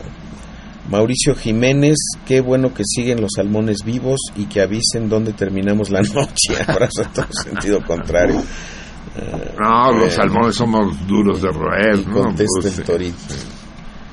Eh, Manuel Munguía, violencia estructural, misoginia, homosexualidad, sociofobia, además de pedofilia y zoofilia. Esta es la policía inmunda de los ni- neoliberales que hoy, como hace 35 años, siguen enarbolando la bandera de la muerte. Amén del hambre, el estancamiento económico, la injusticia y la impunidad. Mueran los mediocres fundamentalistas del mercado y del monetarismo, ilusos, ilusión de mercachifles, no de hombres, ante la destrucción de África, de América Latina y el mundo. Es la madre, Carlos. Manuel, este, eh, le está subiendo la temperatura cabrón, ¿eh? María de Lourdes Gil Malverde, que sean felices en el más allá, gracias por todo lo que nos han dado, ahora que están encerrados. Si eso no habría llegado a nosotros si no hubieran podido derribar la puerta. Nos quiere la señorita Gil Malverde. Mira, tiene apellido de santo laico. De, de bandolero, sí. Eduardo Arenas contesta el torito. Francisco Paco Noreña, saludos a Marcelino. Stan Getz es saxofonista, no clarinetista. Bueno, pero tocan el clarinete también. Pues se mete cosas en la boca. Y no, contesta pero el si, torito. si lo dice Paco Noreña, Noreña tiene razón, sin duda. Saxofonista, sí. Lo que pasa, a ver, explícanos un poco la diferencia entre un, un clarinete bajo, un saxofón alto. Son prácticamente iguales. No, no, no, no, no son diferentes. El, el- el sonido es, es diferente. Lo que pasa es que todos los instrumentos, o la mayoría de los instrumentos, están agrupados como la voz humana. La voz humana tiene cuatro tesituras básicas, soprano, contralto, tenor y bajo. Análogamente los instrumentos están eh, construidos de esta manera. Por lo tanto tenemos un saxofón soprano, un saxofón alto, un saxofón tenor y un saxofón bajo. En los últimos años estas tesituras en los instrumentos han aumentado, por lo tanto tenemos un saxofón sopranino y tenemos un saxofón contrabajo. Y hay dos más todavía, es decir, hay siete distintos saxofones. El clarinete eh, tiene también una, una cierta analogía en ese sentido. Está el clarinete en si bemol, que es el clarinete que se utiliza normalmente en las orquestas. ¿sí? Eh, y está el clarinete bajo, que también está eh, afinado en, en si bemol y que eh, es como el bajo del, clarinete. En el caso del clarinete no hay un clarinete soprano y un clarinete contralto, ¿no? sino que están construidos en diferentes tonalidades. Hay un clarinete en la, por ejemplo, que hay, hay un clarinete un poco más eh, agudo y con un sonido particular que se llama eh, corno di bassetto que aparentemente a este instrumento fue el que le, compuso Mozart su maravilloso concierto para clarinete. En realidad es para el corno de Bassetto, que me parece que está afinado en, en la. Entonces, son el clarinete y el saxofón son semejantes porque los dos se tocan con boquilla y con una sola caña. En ese sentido son semejantes, pero el clarinete está hecho de madera de ébano y el saxofón está hecho de metal, es un instrumento metálico. El clarinete eh, tiene su origen aproximadamente a mediados del siglo XVIII. Mozart lo conoció como un instrumento moderno, como una novedad, y le hizo su, su concierto para clarinete y otras obras de música de cámara con, con clarinete. El saxofón es posterior, es del siglo XIX. Se le atribuye a Adolf Sax, por eso el nombre de saxofón pero él no, en realidad no fue el, el, inventor, es otro que ahorita no, no recuerdo el nombre, pero luego pasa como en el caso de Graham Bell, que patentan el, el, el invento y, y, y, la, y, conocemos la historia. Sí, ¿no? y le queda la atribución, mérito, sí. le queda la, la, la, la atribución. Eh, ahora, el clarinete sí se asimiló a la orquesta sinfónica, ¿no? Pero el saxofón no, el saxofón es un instrumento que aparece en algunas obras. A algunos compositores les gustó el, timbre, pero no se asimiló a la, a la orquesta, sino que aparece en algunas obras como un color muy característico. Por ejemplo, Ravel lo utiliza en su célebre bolero. Eh, me parece que también Nikolai Rimsky-Korsakov lo utiliza en, en algunos poemas sinfónicos. Los tres, Nikolai, Rimsky Y Korsakov. Korsakov, los tres. sí. Sí, los tres. ¿No? Y bueno, pues así es la cosa con, con los instrumentos. Sí, qué interesante. Te, te adelantaste, te iba a preguntar yo por qué el saxofón no tiene el, el lustre, el emblema de instrumentos sinfónicos. Pues es una Es cuestión cuestión histórica, histórica, sí, sí. sí, sí, de- eh, tal vez no eh, no gustaba mucho, no, no, no, no sé qué pasó. En cambio, Es tardío, el- según lo sí, que nos cuentan sí, nosotros. sí. En cambio, eh, pues se adaptó muy bien en el, en el jazz. Y en el jazz hay extraordinarios saxofonistas. Stan Getz es, es uno, es uno de, de- de ellos. ¿no? Pero está Eric Dolphy, eh, Paul eh, Desmond, el célebre compositor de Toma 5. Eh, a mí hay un, hay un saxofonista que me gusta mucho que se llama Houston Person. Eh, y bueno, hay, hay, hay muchísimos, pues, hay muchísimos.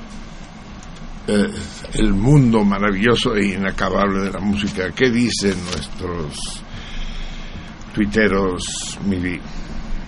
Eh, escribe Alberto Montesinos. Buenas lunas para todos. Excelsa la lectura del maestro Platas. Abrazos. Sin duda, excelsa. Francisco Castilla. Buenas noches, rebaño de peces. Me gustó. Rebaño de peces. Alma Rosa Morales. Buenas noches, amigos. En el rancho de mi madre, el toronjil, le llaman el tumbacrudas y me consta, ¿eh? Excelente remedio. Ah, pues habrá que probarlo, ¿no? Exacto. Fer y Yarramendi. No puedo más. No paro de reír. Es el capítulo más gracioso que he escuchado en mi vida. Suerte. ¿Cuál tú la hizo reír? Le hiciste Ah, reír a Alan Poe. Exacto. Es la primera vez que Allan Poe hace reír a alguien. Ay, no mames. ¿Pero de qué se reiría? Sí, me imagino de nuestro encierro, Sí, ¿no? exactamente. Exactamente, claro. Y bueno, agrega Alma Rosa Morales. Nada más sano para la salud mental que el encierro involuntario. Respiren.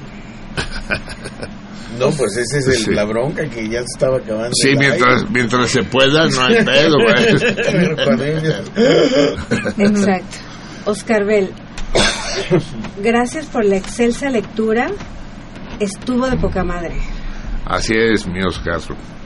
Y bueno, a Fernando Escalona también nos escribe y nos dice, la emisión está de poca madre, porque mientras escuchamos una bellísima música, se escucha que intentan escapar pero no pueden.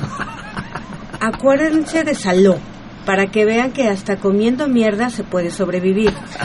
Es increíble que les esté pasando eso. Eso habla muy mal de Radio UNAM. Los vamos a extrañar. Y bueno, responde al Sí, dice, nos van a, nos van a llevar flores, de la chinga. Así es. Al piso y relájense. Ya no está padre lo que está pasando. Si es verdad, es el patetismo puro. No, No, si es verdad, me- me- fue claro que fue verdad. que fue verdad, Claro que fue verdad. sí. Y dice, no mamen, marqué al 068, pero ya colgué.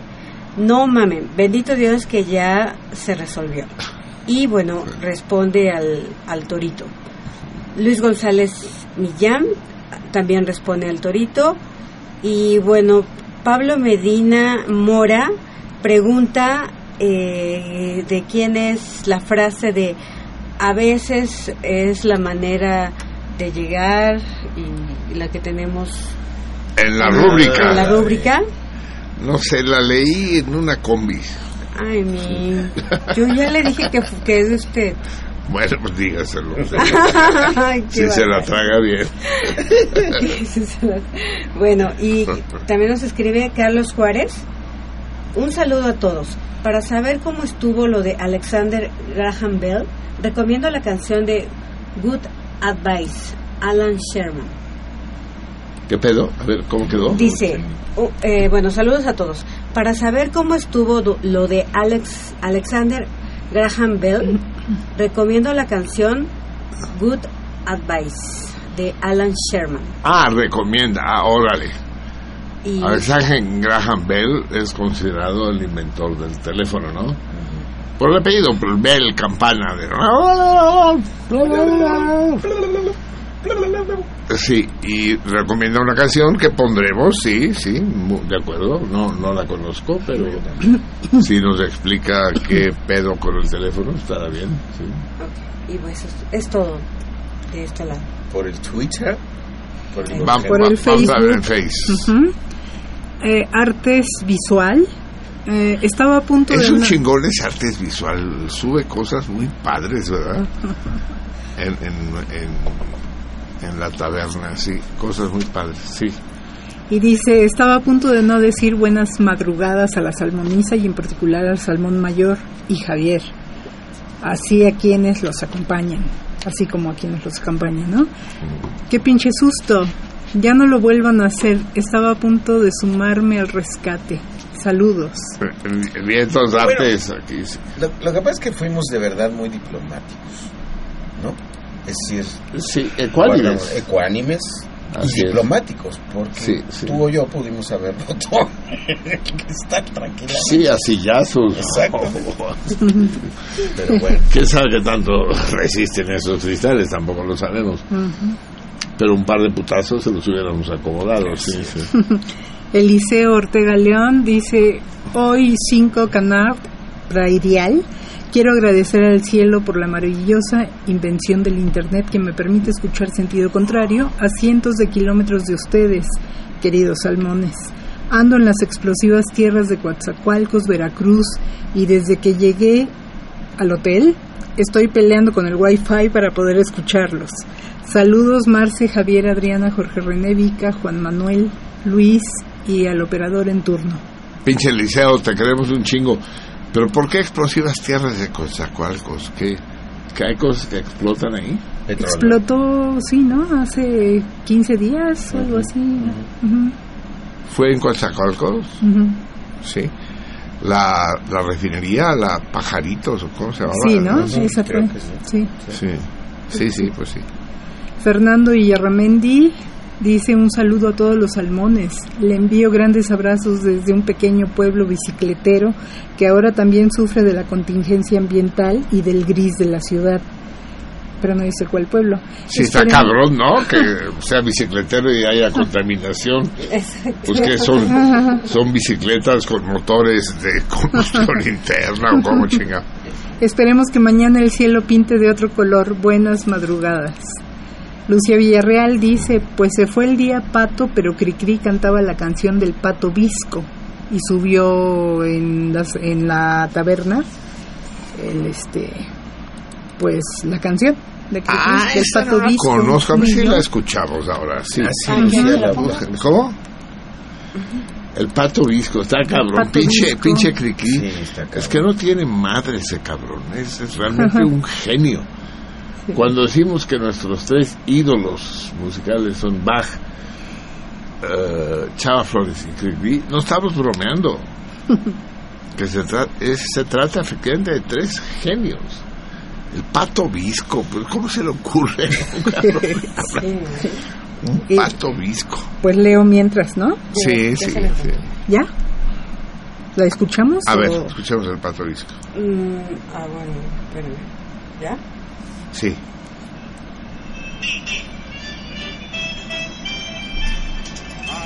pato visco que se calla cada rato. Hombre, pobre pato, con los ojos al revés. Pero es buen amigo, mucho, muy cortés. Nunca, nunca dice si se trata de un favor. Algunos le ruegan, préstame un centavo. Busca entre sus plumas y entrega dos, pues su vista es doble y su alma noble. El patito visco tiene de oro el corazón.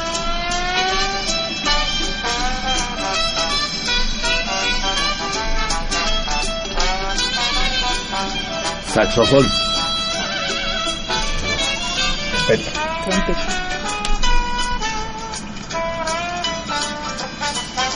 Trombón. Trompeta.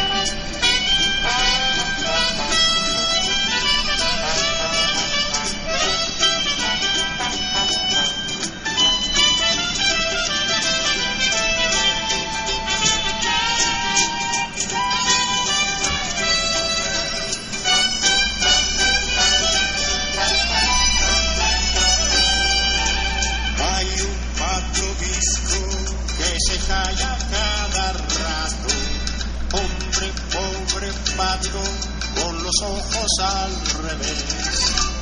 Pero es buen amigo, mucho, muy cortés. Nunca, nunca dice no si se trata de un favor. Algunos le ruegan, préstame un centavo busca entre sus plumas y entrega dos, pues su vista es doble y su alma noble. El patito visco tiene de oro el corazón.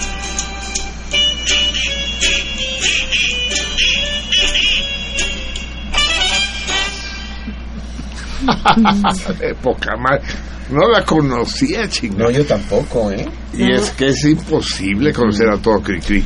Pero mira, eh, eh, una- bonito. Horacio Franco dijo una cosa que me parece muy interesante. Él considera a, a Francisco Gabriel Soler el Mozart mexicano. Así dice Horacio.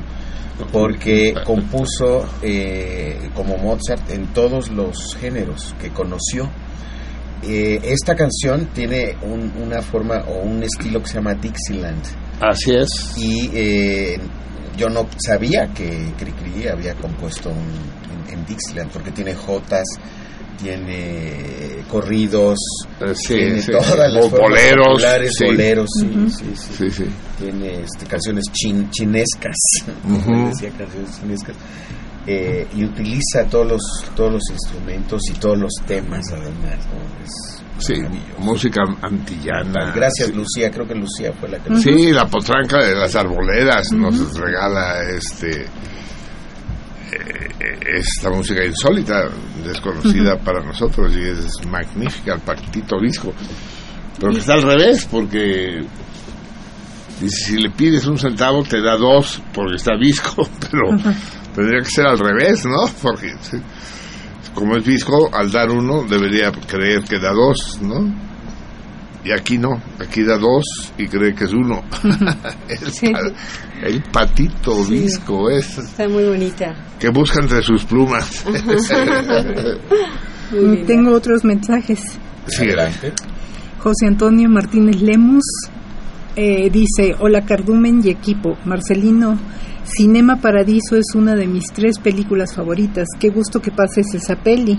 La vi en el cine del Cook, frente a la Facultad de Economía hace ya tantos años, pero cierro los ojos y veo las escenas como si apenas la hubiera visto ayer. Las actuaciones, la música, la dirección y la fotografía son excelentes, pero la historia es sublime, la recomiendo mucho. Y las lágrimas son insubstituibles. Difícil no llorar, ¿no? Con Cinema Paradiso, recuerden el viernes en la Cinemágora, presentada por Vika, Cinema Paradiso a las 8 de la noche en el Rabost, en el restaurante Orfeo Catalá. Sella 45. Así es, entre Nápoles y, Dinamarca. Dinamarca. Así es. Lléguenle, es un, es un agasajo. Es una de las películas fáciles, entre comillas, que es una película fácil maravillosa pero fácil. Hemos puesto demasiadas películas duras, Sí. difíciles. Esta no. Esta es una película dulce, un agasajo, un, Así como. un postre. Así como. Así como la Bibi, así. Muy bien. En Quilaca, Shah, porque hay otros mensajitos más. Sí, sigue. Él dice buenas lunas a todos y todas, abrazos. Eh, José Antonio Martínez Lemus, Marcelino, ya tengo un chingo de sueño, pero quiero saber si van a morir asfixiados, rostizados o de estrés. Bueno, eso y el cuento de El tonel de Amontillado eh, del inmortal Poe, ¿no? Me mantienen despierto. O sea, eso de saber si morimos. ¿no? Sí. Me mantienen despierto. Y ah, Bueno, de momento ya podemos decirles que que no hasta, morimos. la, hasta este momento parece que la posibilidad de que, mori, que, mor- que muramos asfixiados se ha reducido notablemente. Como al 80%. Porque ya no hay puerta. y, y, en cambio, la suerte de Fortunato me temo que es bastante poco agradable. Sí. Eh, Lucía Villarreal dice, yo me sé la respuesta del torito con un hombre y tres mujeres. No al revés, por más que le rasco al coco, no doy siendo una mujer y tres hombres. No doy. Besos a Es que la, la potranca siempre ha sido una perversa, ¿eh? es decir, no nos sorprende que lo piense al revés, sí. Pues que nos mande su respuesta, igual la consideramos buena, sí. Debe ser equivalente, en este momento no, no me doy cuenta, pero debe serlo, sí. Mm, César Aberlanga Robles dice, celebro que funcionó. ¿Quién? César ¡Oh! El mazatleco. dice, celebro que funcionó nuestro truco para escuchar la lectura de platas a una hora pertinente. Ah, ah, claro. Ah, fue una, una maniobra, ¿no? De Sí, decir, sí. sí, va- vamos a trancar la puerta para. Desde Mazatlán, ¿no? Sí, sí, no, pinche. Bueno, ahora la tecnología está muy adelantada, entonces el Berlanga. Pinche Marlín, cabrón. Si allá es una hora más temprano, no te puedes quejar, cabrón. En Quilacayá, Albricias, de las chingonas lecturas del maestro Platas. Esta es la más. No sé si es la más, pero fue magnífica, en efecto. Gracias. Y responden al torito César Berlanga, eh, que, eh, Rosber Saúl, Alejandro Loredo, mm, José Antonio Martínez Lemus. Y tengo por acá otras dos respuestas también. A ver, ¿las dices o nos esperamos? Ah, esto, esto, mejor este Esperamos. de Bandens, Bandens El Van Stile. Stile, Nuestro queridísimo y de y Brenda. Así es. y de Brenda Aldrich. Aldrich. Brenda Aldrich. Muy Aldrich. bien. Sí. Y por teléfono han llegado algunas más, ¿verdad? Sí. Eh, Leticia Menes contesta el. La gran, la, la gran Leticia. Qué cosas más bonitas cuida Leticia, que es una... Quiero decirles y, y recordarles lo que ya he dicho otras veces. Eh, la página, el muro, el grupo, como quieran ustedes llamarle, sentido contrario en Facebook, la taberna prefiero yo llamarlo, es el mejor espacio de Facebook que yo conozco. Es realmente muy brillante, muy interesante. Qué gente más perspicaz, más aguda, más eh, sensata y divertida escriben ahí. Se puede uno pasar horas. Cuando el programa de radio desaparezca, Va a quedar eso. va a quedar eso y va a seguir. Es maravilloso, es un espacio único. Jesús Cano, agradezco a Platas por esa vida que le das a la lectura, es un encanto. La poesía llena de energía el espíritu. Saludos a todo el equipo, sigo escuchándolos. Muchas gracias. Tienes razón, mijo, tienes razón. Oscar Ramírez, saludos a todos y contesta el torito. Fernando Almanza, Pereyó, terminarás como José José, tengo lástima de ti. César Berlanga es uno de los más grandes asesinos que han pisado esta tierra. Hijo de la... Pinche Fernando, te mandas, cabrón, que ya sabemos que tú... que tienes mala sangre, pero de plano. ¿Cómo, cómo, cómo terminó? Terminó ya José José, ¿no? Ahí está, ¿no? Ahí sigue. sí. Entonces terminas como José José, ¿cómo? Pues ronco, yo creo. Pues yo acabaré como él.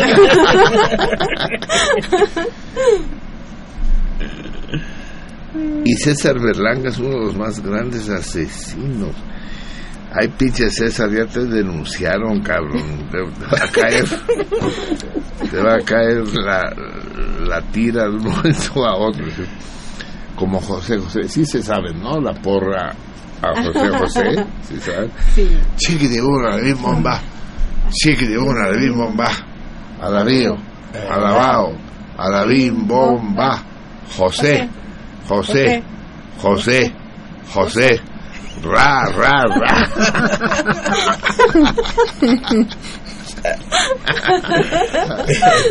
Perdonen ustedes amigos, la anoxia causa...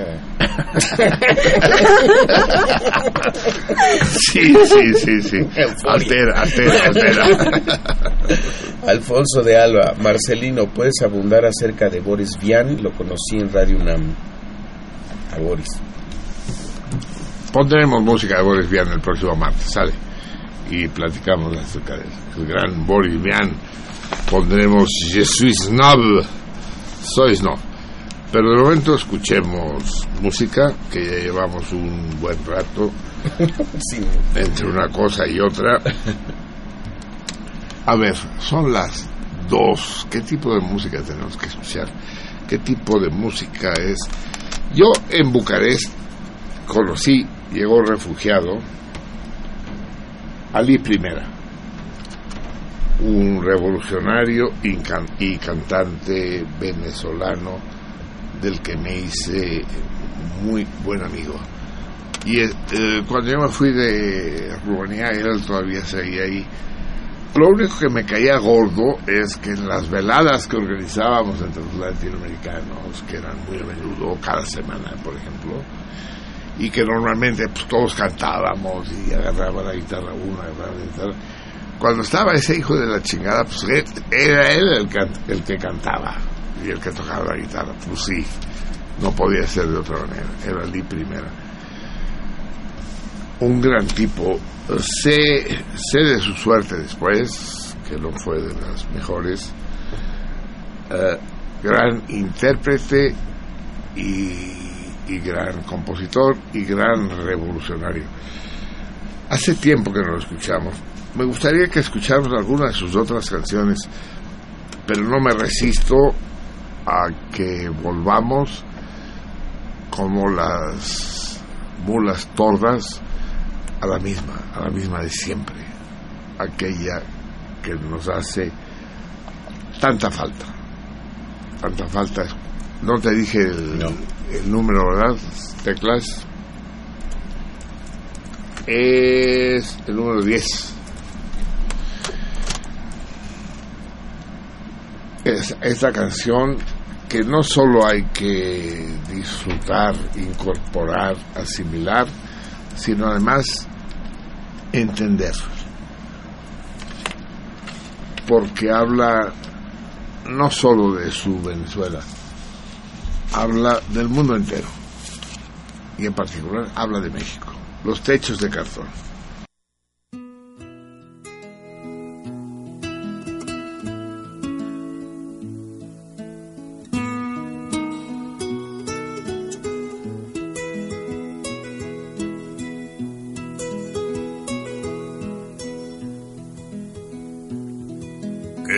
Triste se oye la lluvia en los techos de cartón. Qué triste vive mi gente en las casas de cartón. Viene bajando el obrero así arrastrando los pasos por el peso del sufrir. mira que mucho sufrir, mira que pesa el sufrir. Arriba, deja la mujer preñada, abajo está la ciudad y se pierde en su maraña. Hoy es lo mismo que ayer, es su vida sin mañana.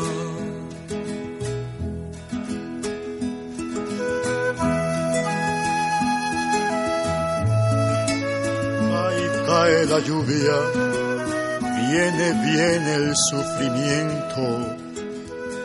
Pero si la lluvia pasa, cuando pasa el sufrimiento, cuando viene la esperanza. Niños color de mi tierra, con sus mismas cicatrices, millonarios de lombrices. Por eso, qué tristes viven los niños casas de cartón. Qué alegres viven los perros, casa del explotador. Usted no lo va a creer, pero hay escuelas de perros y les dan educación. Pa' que no muerdan los diarios, pero al patrón Hace años, muchos años, que está mordiendo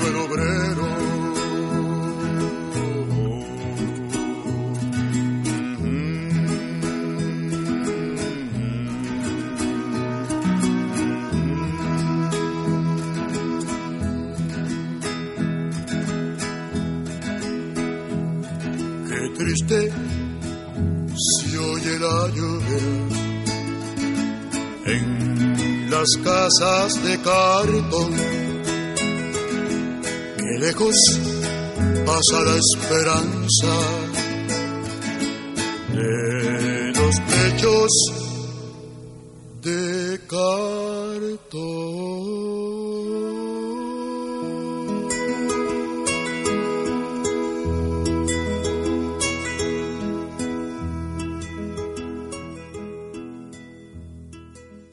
Irresistible. Ali Primera y sus techos de cartón. Con entrañable nostalgia y solidaridad con su torturada patria. Venezuela está siendo estrangulada. El régimen bolivariano debe desaparecer. Así lo ordenó la Casa Blanca. Y le están apretando el cuello por donde pueden. Y es que, puta, es que es imposible. No hay abasto, no hay importaciones, no hay exportaciones, el precio del petróleo se viene abajo.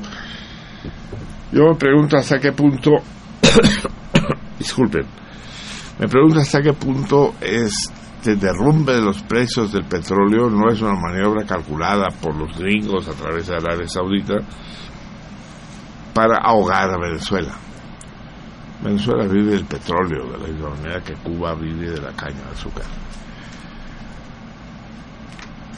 Y, y, no van a poder, es es lo que me temo, y lo digo con lágrimas en los ojos, no, no, no veo por dónde la van a librar. La están asfixiando. Y, y, y claro, como nosotros hace un rato, ¿no? Si no nos abren la puerta, pues nos acabamos comiendo los unos a las otras. Pues no, es que no es cosa de carne, es cosa de aire, cabrón. Eh, chupándonos los unos a los otros. Voy mano.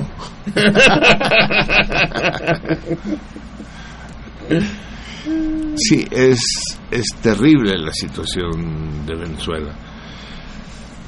porque se le caen, se le caen los apoyos por todos lados. Cuba en buena medida, pero también Brasil, también Argentina. Y uno se pregunta, ¿y cómo va a resistir ese pueblo? Pues no, no es fácil. Cuando, cuando Cuba hizo la revolución existía el campo socialista, existían mil posibilidades en el mundo.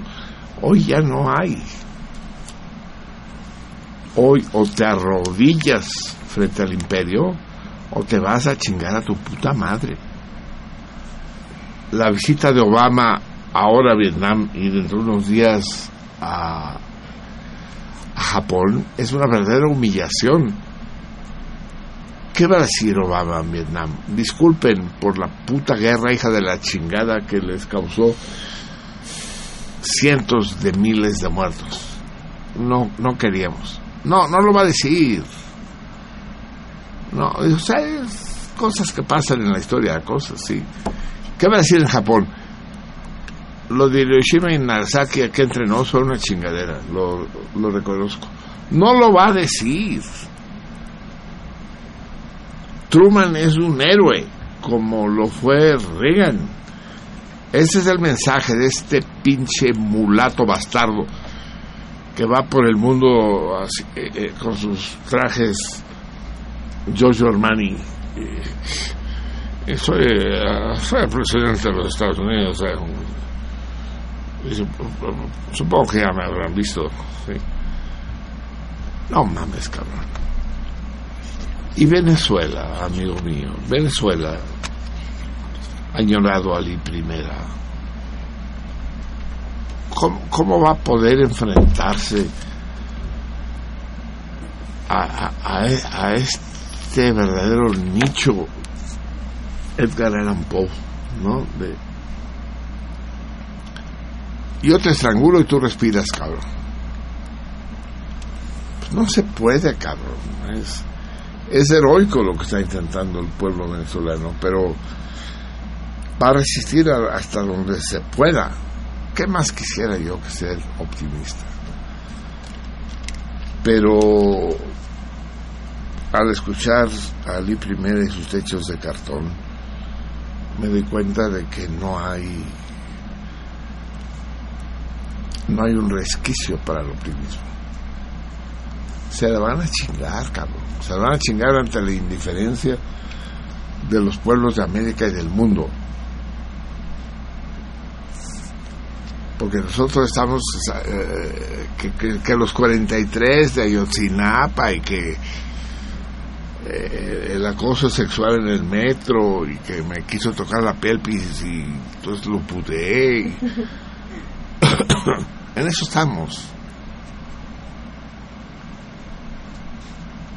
Mientras el poder, el verdadero poder, el poder de los empresarios, gringos y no gringos, también está en lo suyo.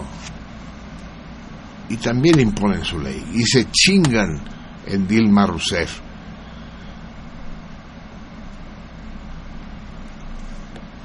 Y capturan el poder en Argentina. Y ahí van, pues.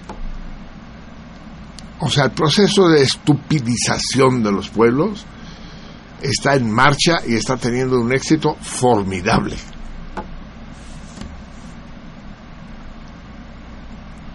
Pachuca Monterrey, órale cabrones, clávense, Pachuca Monterrey, ese es todo el pedo.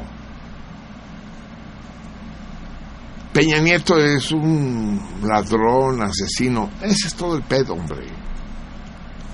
Olvídense del resto.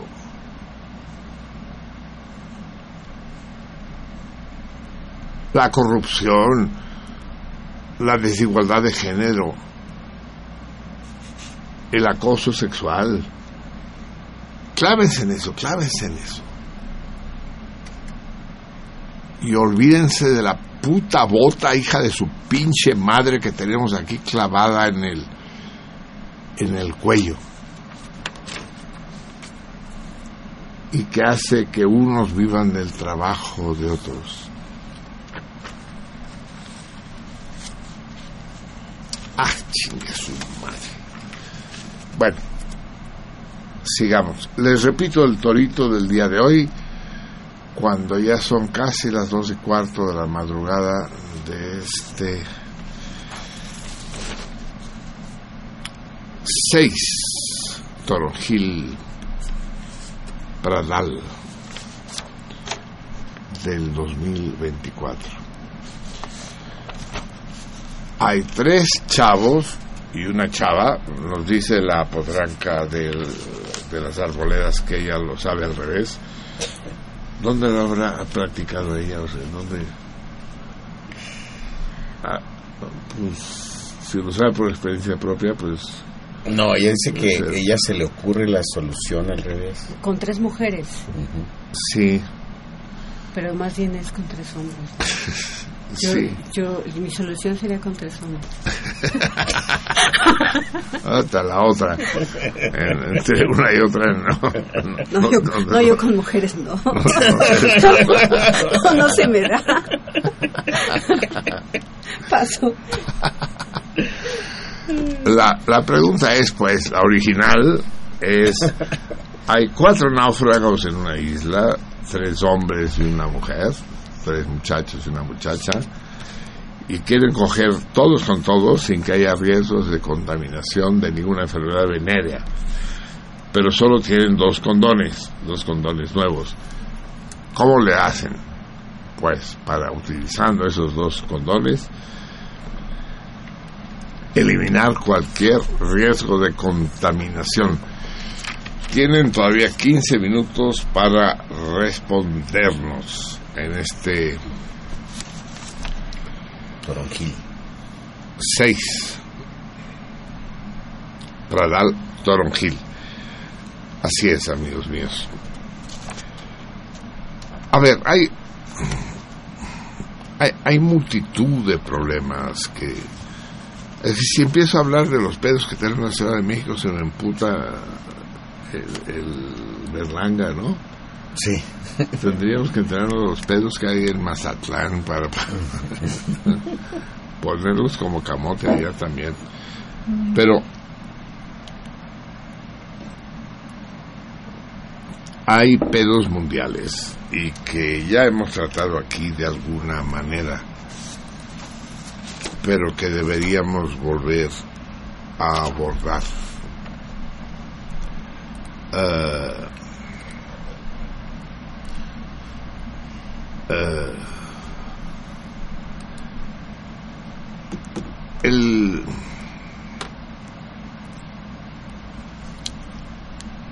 se murió Luis H. Álvarez. ¿Alguien de los presentes está triste? Ay, está temblando. ¿Cómo? No, nada. ¿Estás muy triste, Javier? Pues no.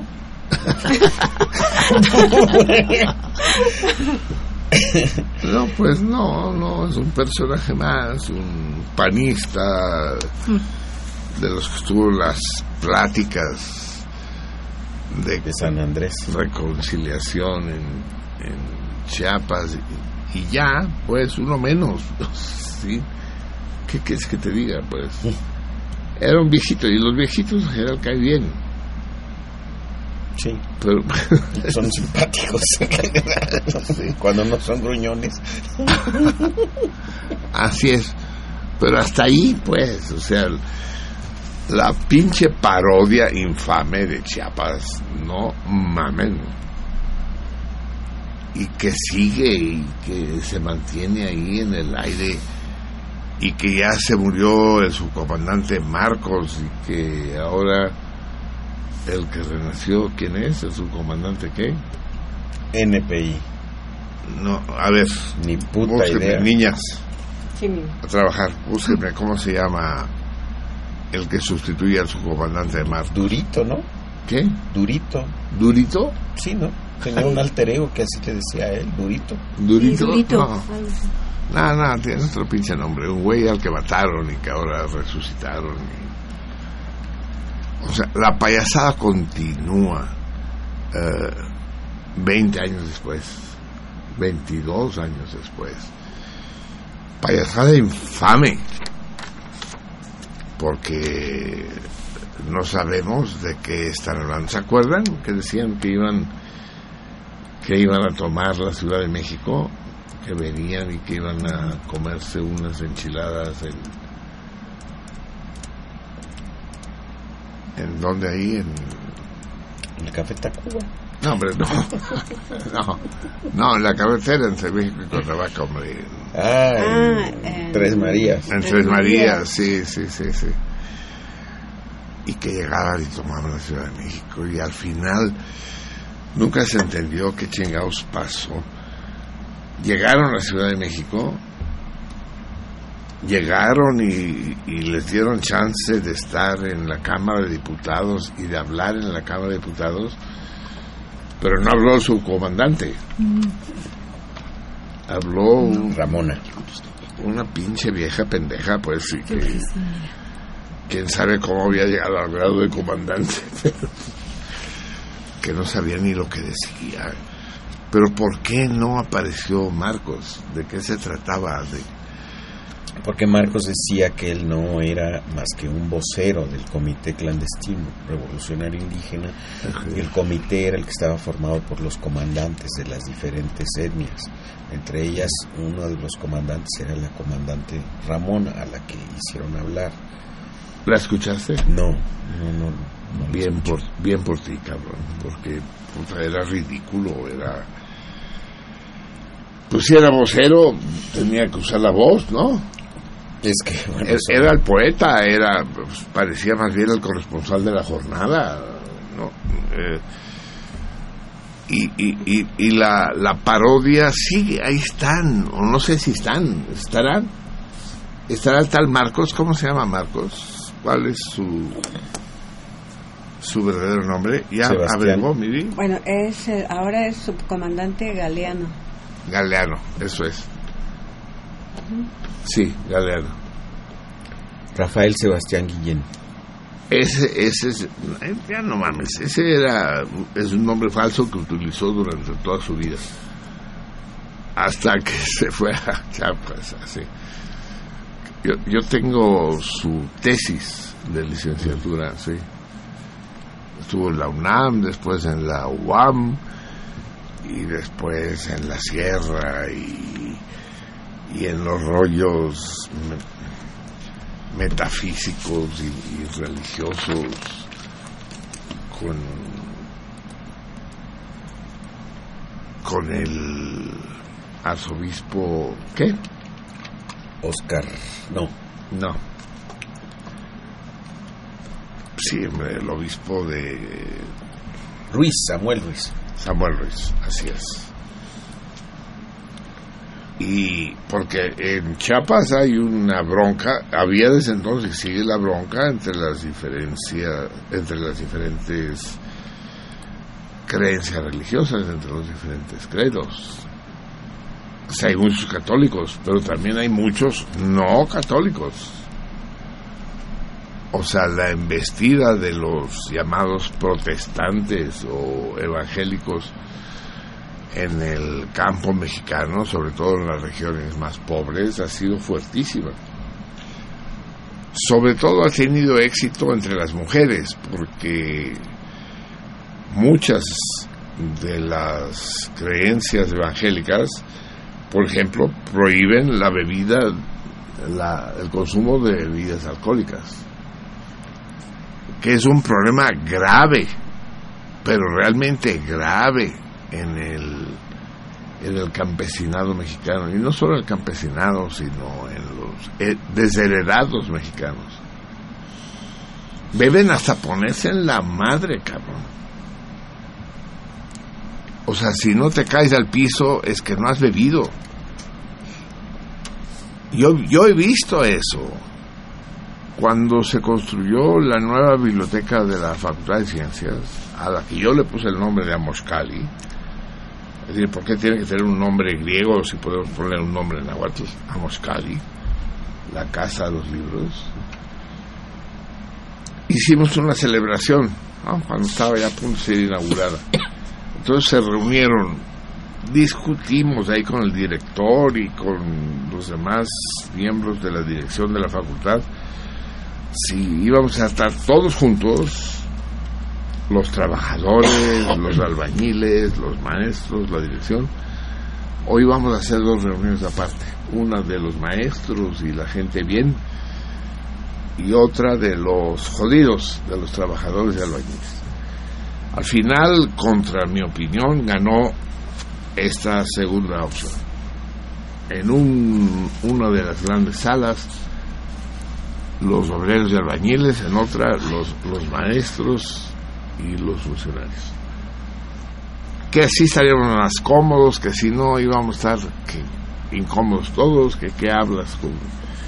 Tú que estás sentado junto a un albañil, ¿tendrías algo que hablar? Pásame más mezcla, maestro.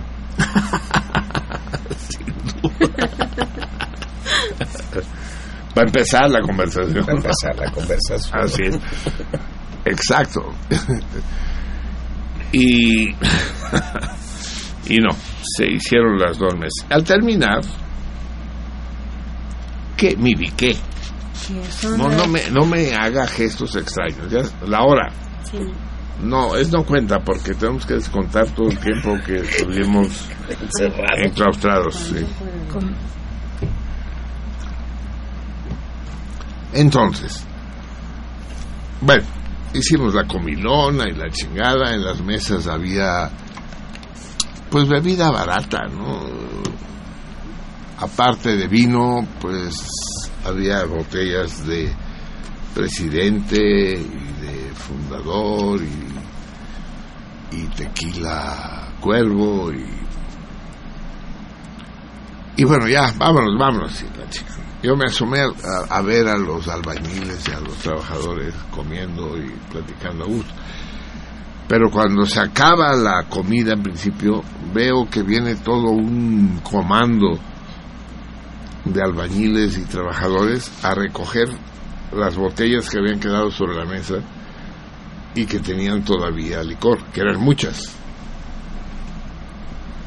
Les digo, de brandy, de tequila, de ron y se las llevaron a su salón. Entonces les quitaron el seguro ese que traen, el dosi, dosificador que le llaman,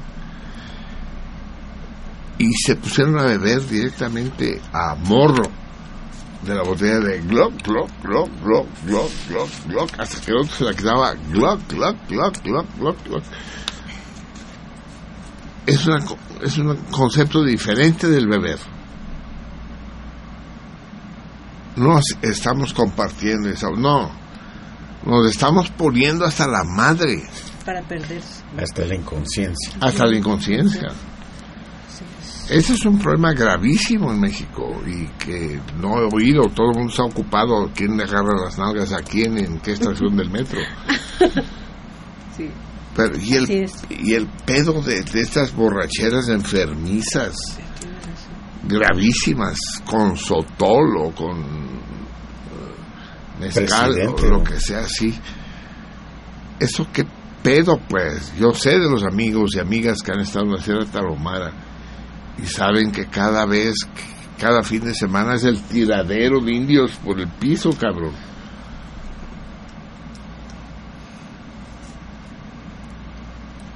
Eh, y es, eh, el- el- es un problema psicosociológico muy serio, pues.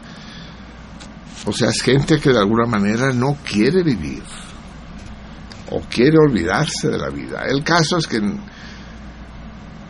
todas las todo- todos los credos que prohíben la bebida a los hombres son porque los que se empedan son los hombres, ¿eh? no las mujeres. Si quieren tanta igualdad, empiecen a chupar, pinches viejas. No, son los hombres. Y entonces son muy bien, bien son muy bienvenidos aquellos aquellos credos que prohíben la bebida a los hombres. Entonces, hay un chingo de variantes de los evangélicos y anglicanos y, del séptimo día y del octavo día y del noveno día porque no beben y entonces la mujer está mucho más tranquila pues Entonces el movimiento de los zapatistas fue un movimiento esencialmente católico para enfrentarse a todos ellos.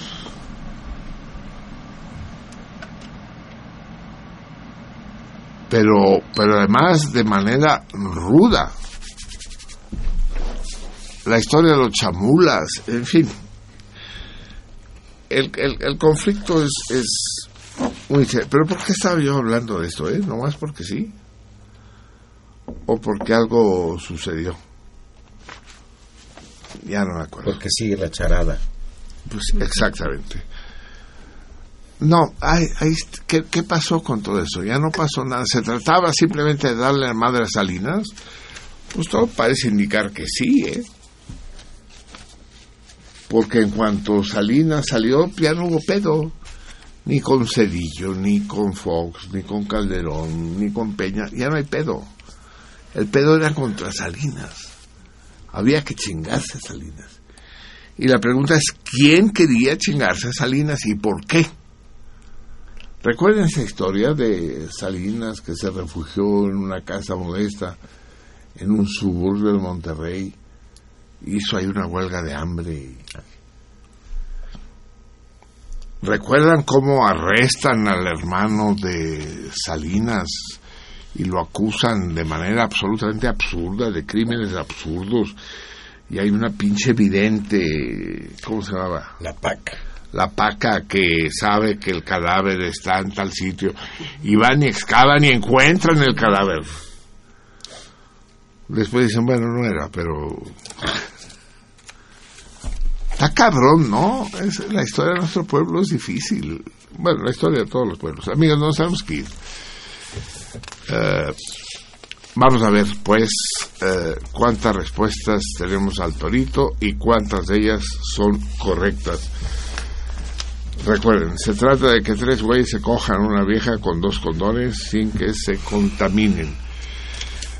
Uh, es, es, pero ah, eh, es, no es, sé es un torito con respuesta demasiado complicada. En todo caso, el primero tiene que coger con dos condones, eso es todo. Es decir, si no empieza así, ya está mal. Porque la propiedad que tienen los condones es que se pueden voltear. Lo sabes bien, ¿verdad, eh, laberinto? Porque si los condones no se pueden voltear, pues ¿qué, qué hacen? A, a ver, eh, ¿podemos ya saber quiénes respondieron bien? No, porque no conozco las respuestas del Facebook. ¿Estas son todas las respuestas? Estas son todas las respuestas ¿Tuyas correctas e y- incorrectas. las tres. y- Las de tres. y de las salmoninas. Ajá, ajá. Eh, digo los, los que Sí. los que contestaron: Oscar Ramírez, Leticia Menes, Paco Noreña, Eduardo Arenas, Mauricio Jiménez, Fabián Vázquez Cruz, José Antonio Martínez Lemus, Alejandro Loredo, Rosber Saúl, César Berlanga, Brenda Aldrich, Lucía Villarreal, Ricardo Legorreta, Fernando Escalona, Oscar Bell, Luis González Millán. Uy, Son no va a ser fácil No. decidir cuáles son las correctas. Lo primero que tengo que hacer es sacar los audífonos. Ando con audífonos desde que estábamos encerrados, cabrón. Puta, qué hueva. A ver, vam- vamos a ir. Son un chingo. Dos usan los condones y el tercero participa visualmente. El tercero se queda viendo. Como el chinito, ¿no? Y se, y, se, y se la pela. sí. El individuo A copula con la individua D y el B copula también con otro condón. El individuo C lo tiene que voltear. Ay, Leticia, no, no, no queda claro, ¿no? Francisco Noreña, Paco, Paco, tú sí tienes que resolver claramente. El primero se pone los dos, eso. El segundo se pone el condón que estaba por encima y el tercero se pone el condón de abajo al revés. Y Paco Noreña es correcto. Sí, el primero tiene que ponerse los dos. El primero tiene relaciones con la chica, qué, qué amable, con condón. El segundo usa el otro condón. El tercero ocupa el primer condón volteado. Y pone la... No, alguien tiene que coger con dos condones, quer- querido Eduardo, no. Hágase como puedan. Y que se diviertan mucho. Ese fue quien, Mauricio Jiménez. Sí, chinga su madre. A coger. Muy bien. Deberíamos darle el premio Exacto, a de cabrón. Ah, a ver, Fabián, se cogen a un hombre y cada quien usa un condón. No. A ver, José Antonio Martínez. El muchacho uno coge a la chava encimando los dos condones, contaminando el lado A del primer condón y la chava contamina el lado correcto. Bien. Alejandro Loredo. Hombre uno, coge con los dos condones. Bien. Primer sujeto se pone los dos condones. Bien. El primero se pone los dos condones. Bien, César Berlanga. Brenda Aldrich. El hombre A usa dos Gorras. gorras. Ah, ella, prefirió el, el problema en términos de gorras y caspa. de jugar a los topes. Está bien. Bien. Bien, Brenda, sí. Lucía, la potranca, no me convence la solución de tres hombres con una mujer. No soluciones el problema. Si va con tres mujeres y un hombre, con la primera se ponen los dos condones. Es correcto, potranca, sí, es la idea, que el primero usa los dos condones. Ricardo Legorret, el primero usa dos condones, correcto. El primero coge con los dos condones. ¿Qué, qué vulgares son nuestros radioescuchas? Sí, no, pero, pero aparte, lea, lea bien a Fernando Escalona. El primero coge con los dos condones puestos. Luego quedan dos partes limpias por dentro del condón que toca la vagina y por fuera el que cubre la verga del primero en coger. Habrá que voltear con mucho, Con mucho cuidado. con mucho cuidado ese condón y ponérselo. Y el condón limpio por dentro que toca la vagina y solo ponérselo. Gracias. dice. Me encantó. Yo le daría el premio a él. Gracias, dice, buena idea. cuando, cuando me toque, ya saben. Oscar Bell, usando los dos condones al mismo tiempo en dos Fornicaciones. fornicaciones. Ay, Oscar Bell, te lo voy a dar por bueno, pero no, no está demasiado claro. Chavo 1, se, con- se, se, se coloca condón A y encima condón B. Digamos que sí. Ajá. Va. El, es que el primero tiene que, que coger con dos condones, sí. No sé cómo va a decir eso. ¿Alguna vez has cogido con dos condones? No, Javier. he cogido con dos viejas, pero con dos condones. Sí, no, qué pedo. Sí, ya con un condón. Exacto. bueno, ahí están. A ver, está. A ver, ¿qué? A ver. Que la Mibi sea. Uy, mano santa. eh, ella que Santa, no nunca ha tengo nada. cogido con. sí. Va, lea usted misma. Ah, ok. Ricardo Lego- Legorreta. Muy bien.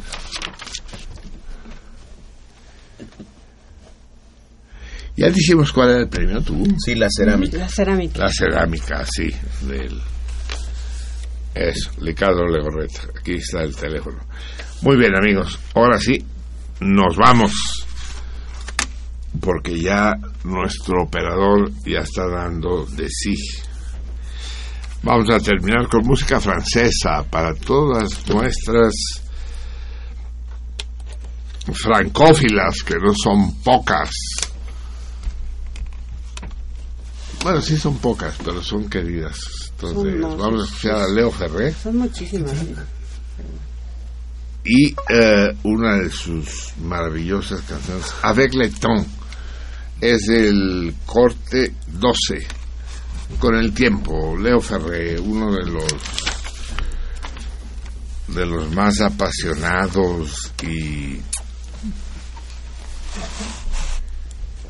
y apasionantes cantantes de la canción francesa de los años 60. Nos vemos el martes. Leo Ferré, avec le temps, con el tiempo. Con eso los dejo, amigos míos, los dejamos.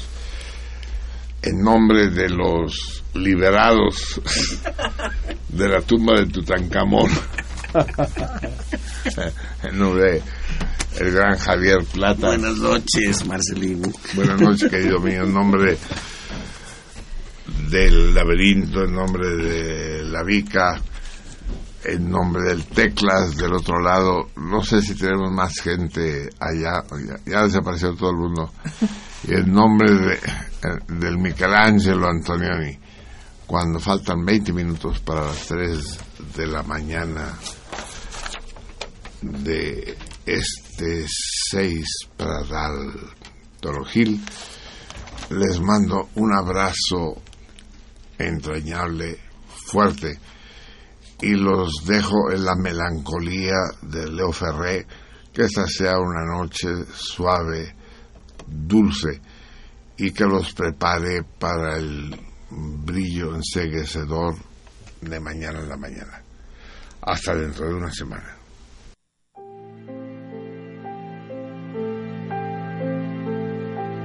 Avec le temps,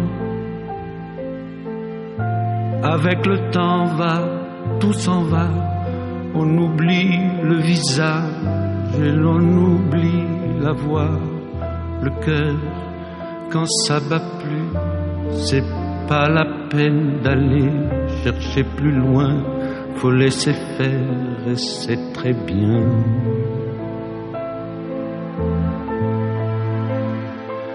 Avec le temps, avec le temps va, tout s'en va, l'autre qu'on adorait, qu'on cherchait sous la pluie, l'autre qu'on devinait au détour d'un regard entre les mots, entre les lignes et sous le phare d'un serment maquillé qui s'en va faire sa nuit avec le temps. Tout s'évanouit.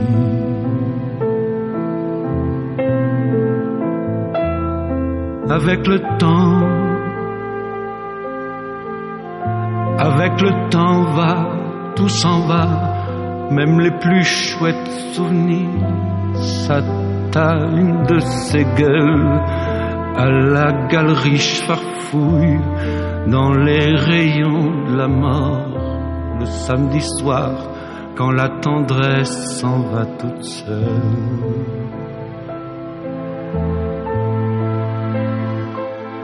Avec le temps, avec le temps va, tout s'en va, l'autre à qui l'on croyait pour un rhume, pour un rien, l'autre à qui l'on donnait du vent et des bijoux pour qui l'on eût vendu son âme pour quelques sous, devant quoi l'on se traînait comme traînent les chiens. avec le temps. Va, tout va bien. Avec le temps, avec le temps va, tout s'en va.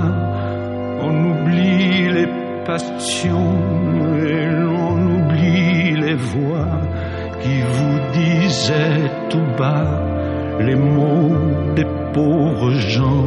Ne rentre pas trop tard, surtout ne prends pas froid. Avec le temps, Avec le temps va, tout s'en va, et l'on se sent blanchi comme un cheval fourbu, et l'on se sent glacé dans un lit de hasard, et l'on se sent tout seul peut-être, mais peinard, et l'on se sent floué par les années perdues. Alors, vraiment, avec le temps, on n'aime plus.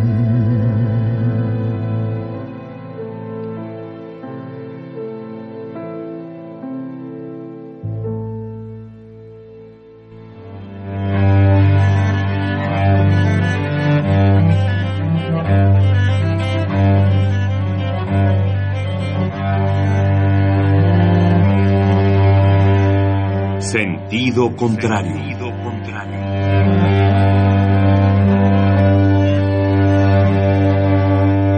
El Museo Universitario del Chopo presenta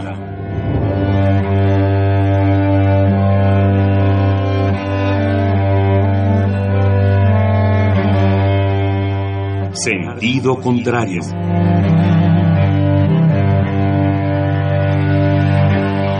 Una emisión de Marcelino Perelló. Producida para Radio UNAM, con la participación de Javier Platas.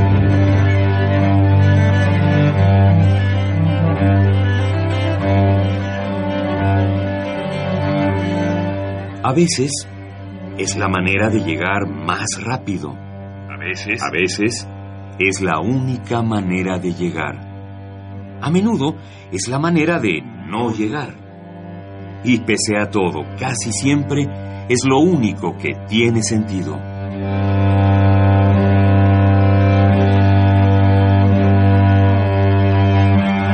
Sentido contrario. Sentido contrario.